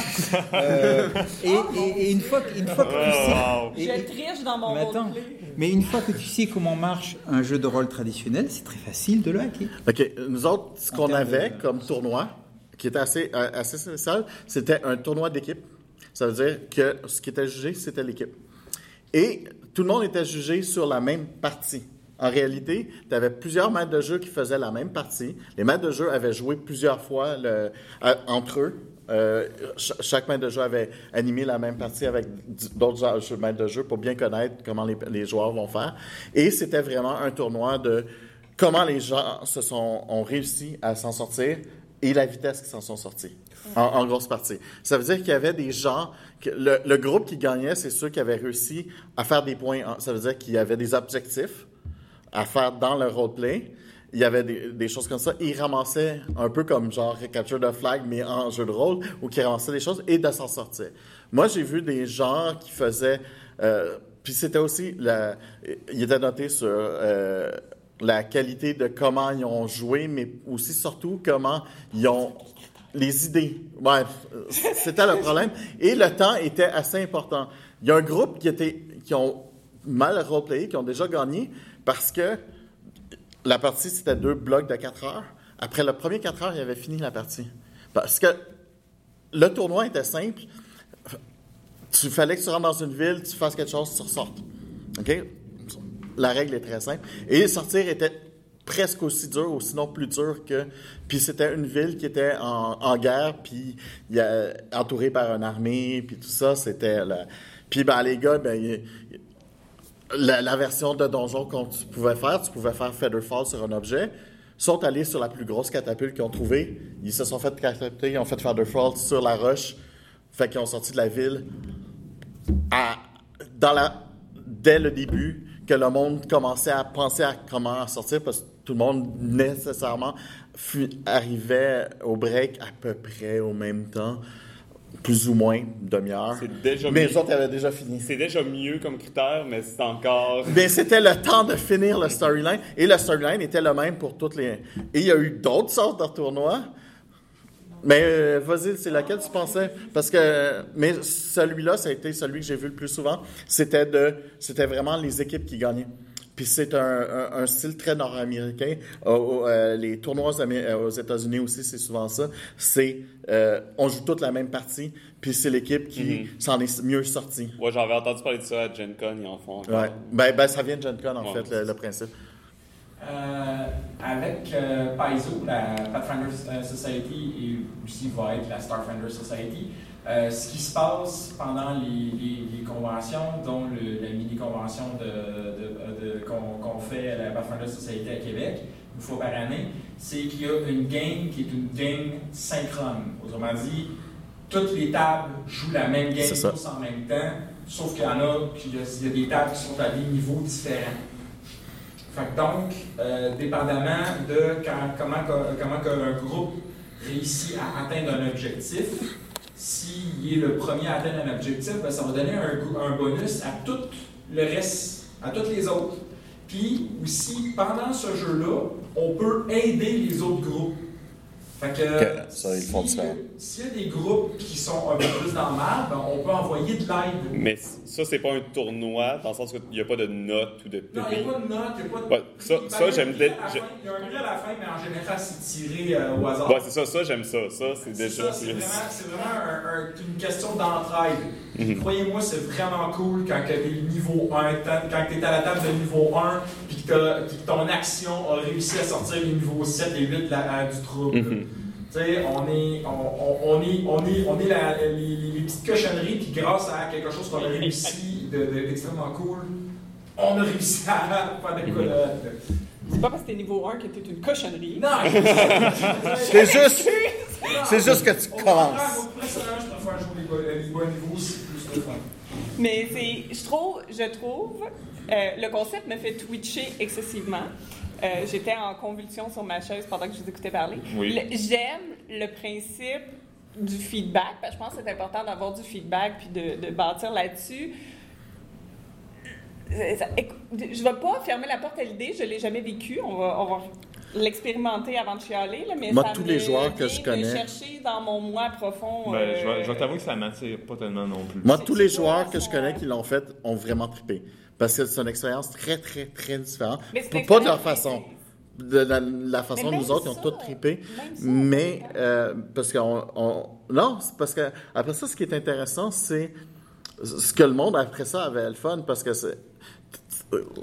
Il y avait moi j'en ai eu un, c'était carrément un banquet qu'il y avait là après là. Puis là le monde au lieu de rester dans ton groupe, tout le monde s'était splitté, puis il comparait les notes mais- de comment il avait Non, joué et c'était À la génial. limite, j'aime l'idée de jouer les mêmes parties que l'autre. J'ai juste pas envie d'être noté sur ce que je C'est ça. Mais c'est pour ça que c'était surtout le speedrun dans un sens. Ouais. C'est ceux qui réussissaient le plus, ceux qui ça, ça faisaient. dépend. tu sais, Je peux voir l'intérêt.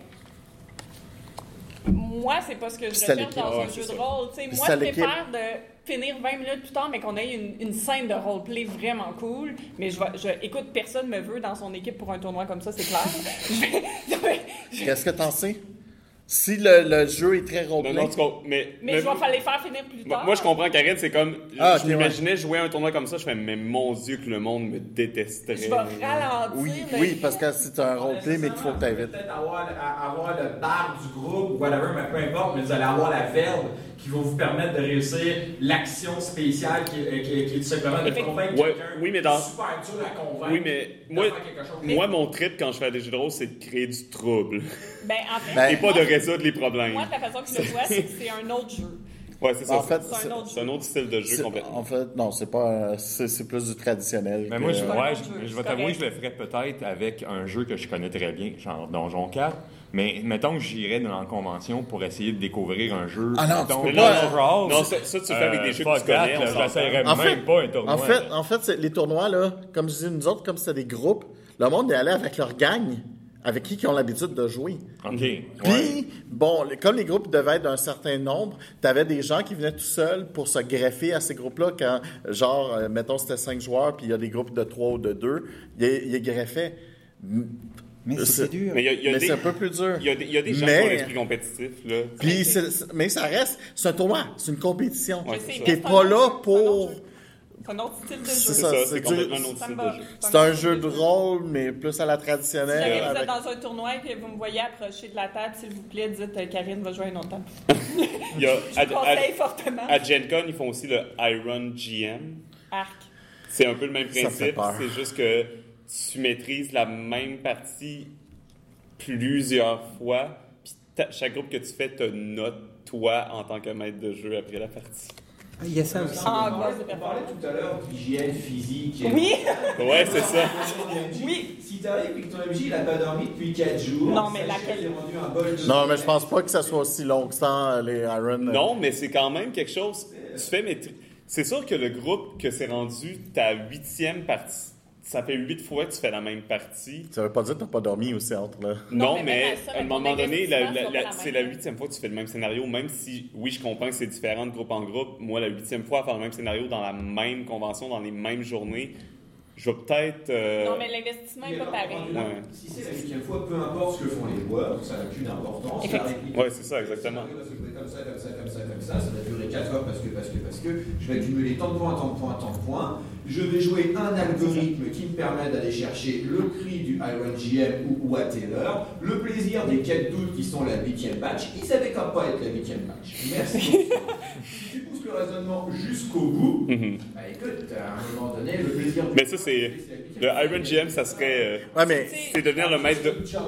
C'est de- ouais, c'est- c'est devenir le maître, le maître de jeu démagogue. Tu analyses ton groupe, tu fais bon, qu'est-ce qu'ils ont envie d'entendre, eux? Ouais, on faire. On n'a jamais dit que le dans le cadre d'un challenge. Ouais, non, Oh non, tombe pas sur les les joueurs. Grâce au là, avec le système, les joueurs puissent se l'aider, changer. Qui va vérifier Karine, ça va. On, on mais j'aime beaucoup l'idée, mais effectivement. Ben non, mais, non, mais je suis quand même d'accord. C'est pour ça que le genre de compétition-là, je suis. Mais au- autant les joueurs que les créateurs de jeux, quand tu crées un jeu, il y a deux façons, il y a plusieurs façons de créer ton jeu. Il y en a qui sont qui, qui vont être plus en je vais écrire une histoire, je vais écrire un chose. Il y en a qui vont être je vais faire plus un système. Puis dans ceux qui vont avoir le système, je vais faire un système parce que ça semble logique. Ou l'autre, je vais faire le système, mais je vais tout calculer mathématiquement pour que ça marche. C'est deux, c'est des façons de faire. Mais c'est un, c'est un autre. Mais oh, c'est la même chose pour les joueurs. Tu joues de façon à ce que t'aimes. euh, Puis en fait, avoir les deux, c'est très bien. Quand tu crées un, jeu, euh, quand tu le fais à deux, c'est bon d'avoir quelqu'un qui est capable de, mettre tes, tes mathématiques de ton chose s'il en a besoin. Puis en tout cas, moi, mon jeu de cartes, si j'avais pas été là mathématiquement, le, le jeu marchait au fil, Mais j'ai été capable de prouver 12, 15, 20 fois facilement. Regarde, si telle, telle affaire, ça marchera plus. J'ai Telle, telle juste, affaire j'ai juste la difficulté. Tu sais? J'ai juste la difficulté. Ouais, c'est, c'est, c'est juste parce que c'est pas notre style, je pense, mais j'ai de la C'est difficulté juste à conceptualiser euh, des, des tournois de jeux de rôle, que ce soit au niveau des joueurs Mais ou des il y a des joueurs qui, leur fun, c'est le système. Non, mais c'est c'est que le- ça devient, la c'est que ça mécanique. devient de l'optimisation. Si Oui. tu aimes l'optimisation, tu vas aimer ça, ça va Oui, coller. effectivement. C'est pour ça que Ben, je dis, si c'est vous pas- me voyez m'approcher d'une de ces tables, kickez-moi out. C'est pour ça que pas à votre dans ce cas-là, été malheureuse à l'époque de Gary Jack- Gygax. là. Oui. Non, non, mais- Non, mais j'aurais pas accroché Non, non, mais, à l'époque euh, de Jerry Gygax. c'est c'est une époque où est-ce que c'était basé souvent sur euh, les, les wargames, c'était des gens euh, très mathématiques de jeu. Et la chose, et- puis c'est eux autres aussi qui ont parti ce genre de tournoi-là, et c'est aussi pourquoi c'était des groupes. Une des choses euh, qui arrive aussi quand tu joues en groupe, moment donné, ton même combat va être tellement plus facile avec exactement les mêmes stats, avec les mêmes, parce que tu connais ton monde. Tu sais que lui risque de faire telle action, fait que pour l'aider, je vais... Oui, Mais c'est ça. mais c'est de l'optimisation que tu... que- qui se font, puis il y a beaucoup de monde qui aime ça. Non, mais c'est correct. Je dis pas que c'est, je dis pas que c'est mauvais. Je dis, Que c'est pas pour toi. c'est pas pour moi. Ouais. C'est, comme les jeux traditionnels. C'est pas, pas pas des mauvais jeux. c'est pas des mauvais pour jeux, c'est pas des jeux pour moi. C'est tout. Puis moi, ça me fait. Non, non, mais je. C'est juste ça, je demande à tout le monde qui me voit rentrer dans un tournoi, me faire euh, Karine, est-ce que tu es consciente que c'est un tournoi comme ça? Je vais faire oups et je vais partir et c'est tout. Et on va tous être très heureux. Donc, Voilà. je pense que ça fait pas mal. On va finir sur les compétitions de jeux de rôle. On n'a pas, pour- j'en ai pas vu en tout cas euh, au correct. Québec pour le moment. Que- Ben non, il y en a. Je, Mais- moi, je non, mais ce est-ce qu'il y en a déjà vu. encore? Ça fait longtemps que j'en ai pas vu comme ça, à part peut-être justement On verra. les- Peut-être qu'on va en revoir. le euh, Pathfinder à- à- Society en ouais. a fait, là. Ben, c'est pas- mais c'est c'est ça, pas, des c'est pas tournois globales. Parce que euh, des parties comme ça, ça, j'en ferais. Ça, je trouve ça quand même. Ouais, ça c'est fun.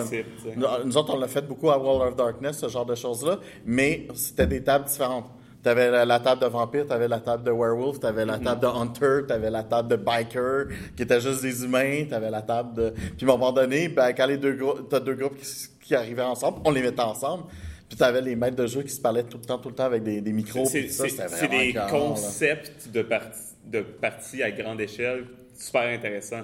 Les, tourn- ça, les tournois, c'est vraiment plus optimisation. Ça, ça va être plus, par exemple, là, ce que fait la Pathfinder Society, c'est c'est le sentiment de faire partie de quelque chose de grand et d'épique à grand déploiement. Mais il y a d'autres choses aussi. là. Il y a un aspect logistique vraiment très intéressant à quelque chose comme la Pathfinder Society, que tu peux jouer. Tu sais, je pourrais. La raison que c'était fait, j'aurais pu aller jouer, me rendre, je sais pas, moi je passe une fin de semaine à Boston, je me trouve une table à Boston et je peux jouer avec mon perso parce que la standardisation fait que c'est possible.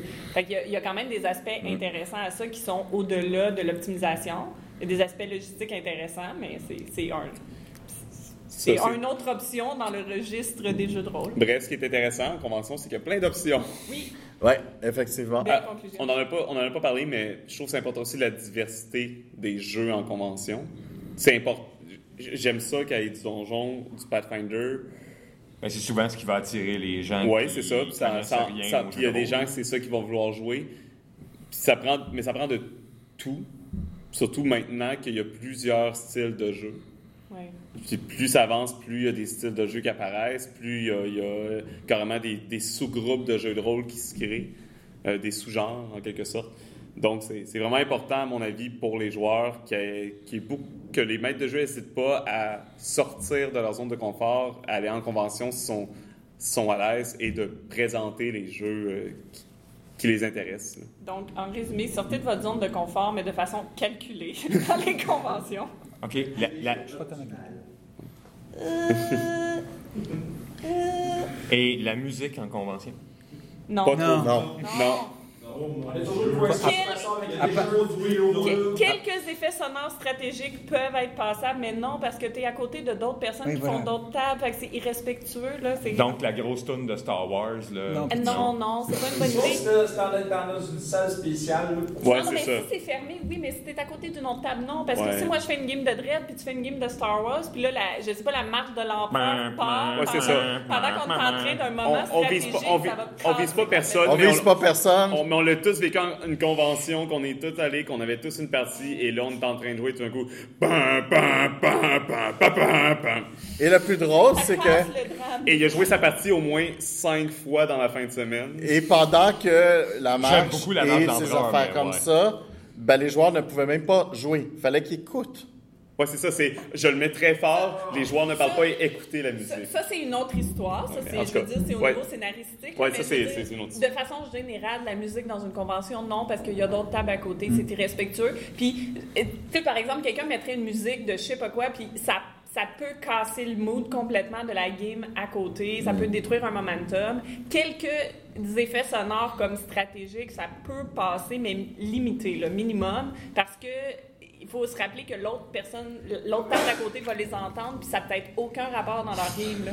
Tu sais, t'entends des, des cris ouais. de mort, puis tu- toi, tu fais une game de My Little Pony, ça fait, ça, ça marche pas, ça va Ben, casser ou, complètement le- ou, moi j'ai fait, à un moment donné, la personne, t'avais vraiment, tu sais, un cri à la, la psycho, là, la fille qui... hein, Ouais. pendant que le monde jouait à dread à côté et que quelqu'un était en train de tirer. Mais c'était le deuxième morceau qui tirait, là. La possibilité que ça tombe était à 0.0001%. Ouais, pour et à ça, cause de ça, Non, mais- il est mort là. Ouais, ça, pour ceux que ça pas, tomber Dread, Dread, c'est un jeu de rôle qui joue avec une tour de Django, il joue avec des dés. Donc c'est s'il y a un quelqu'un qui crie fort à côté de toi C'est- pendant que tu C'est ressors un quelque jeu d'horreur, il y a ça. Tu sais, moi, je m'imagine en convention avec mon Call of Cat Cthulhu. Puis là, t'entends le cri de Psycho à côté. Je serais comme, mais c'est anticlimatique. On joue des chats. Oui, mais, mais t'avais un film d'horreur, un jeu d'horreur, ça fitait, mais ça Mais je brisait vais renvoyer ça à notre, au podcast sur le Safe Space. Le- notre premier pèlerinage, c'est en ordre de responsabilité, les responsabilités, les responsabilités qu'on a en ordre envers soi-même,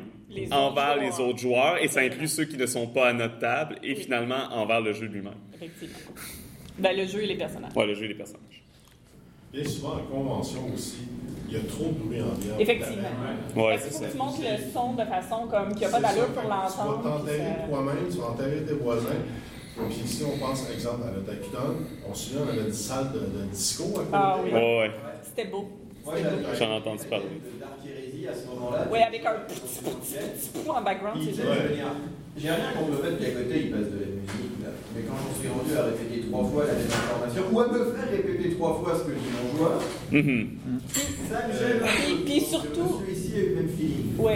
Puis surtout que ça casse un peu ton ambiance. Là, OK. Quand tu joues à Fait Heresy, on a des conseils aussi aux organisateurs. Ne mettez pas la table de la, la salle de jeu à côté de la salle de musique Ouais. ou qui va avoir de la Message musique. à tous les. S'il y a des organisateurs de conventions qui nous écoutent, du n'importe quel jeu de rôle a besoin d'un minimum d'intimité. Oui. Un minimum. Ou Un même minimum. les autres jeux de table, ça serait pas si pire.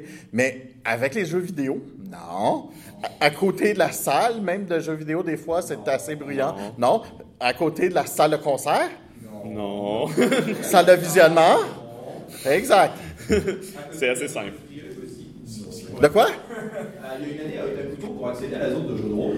Oh oui. Passer par la zone de Donc, Ah, mon t'avais- Dieu! T'avais des rôlistes qui étaient des gens un peu introvertis, qui couraient le risque de se faire hugger de force par des lapins géants. Gens-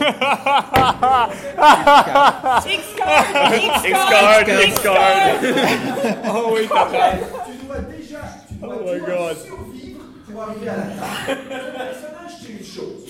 Mais Tu dois, toi, passer à travers Ça, C'est c'est comme le classique quand t'es jeune, passer à travers l'allée des parfums dans les mais- magasins à grande surface. Non, mais de toute façon, tout Oh, contact physique non consenti ne devrait pas exister. Oui, sauf que si tu passes dans la c'est supposé être consenti. Mais, ouais, Mais comme ils te font passer par là, c'était pas une bonne idée. c'est ça. Ça. Tu, tu te fais un costume avec des cure-dents partout. Genre des spikes? Ouais, c'est ça. Oh, j'aimerais tellement ça, tu vas dans une zone free hug avec un costume de porc épic. Bon, sur ce, on va mettre fin au podcast avant que ça dégénère trop. On a, on a parlé beaucoup et c'est pas mal la fin. On remercie euh, tout le monde qui était là. On, comme d'habitude, on a dit des choses qui, avaient, euh, qui étaient pertinentes, plusieurs choses qui l'étaient moins. Impertinent, ouais. Euh, si vous écoutez notre podcast, ça ressemble à ça à chacun des podcasts.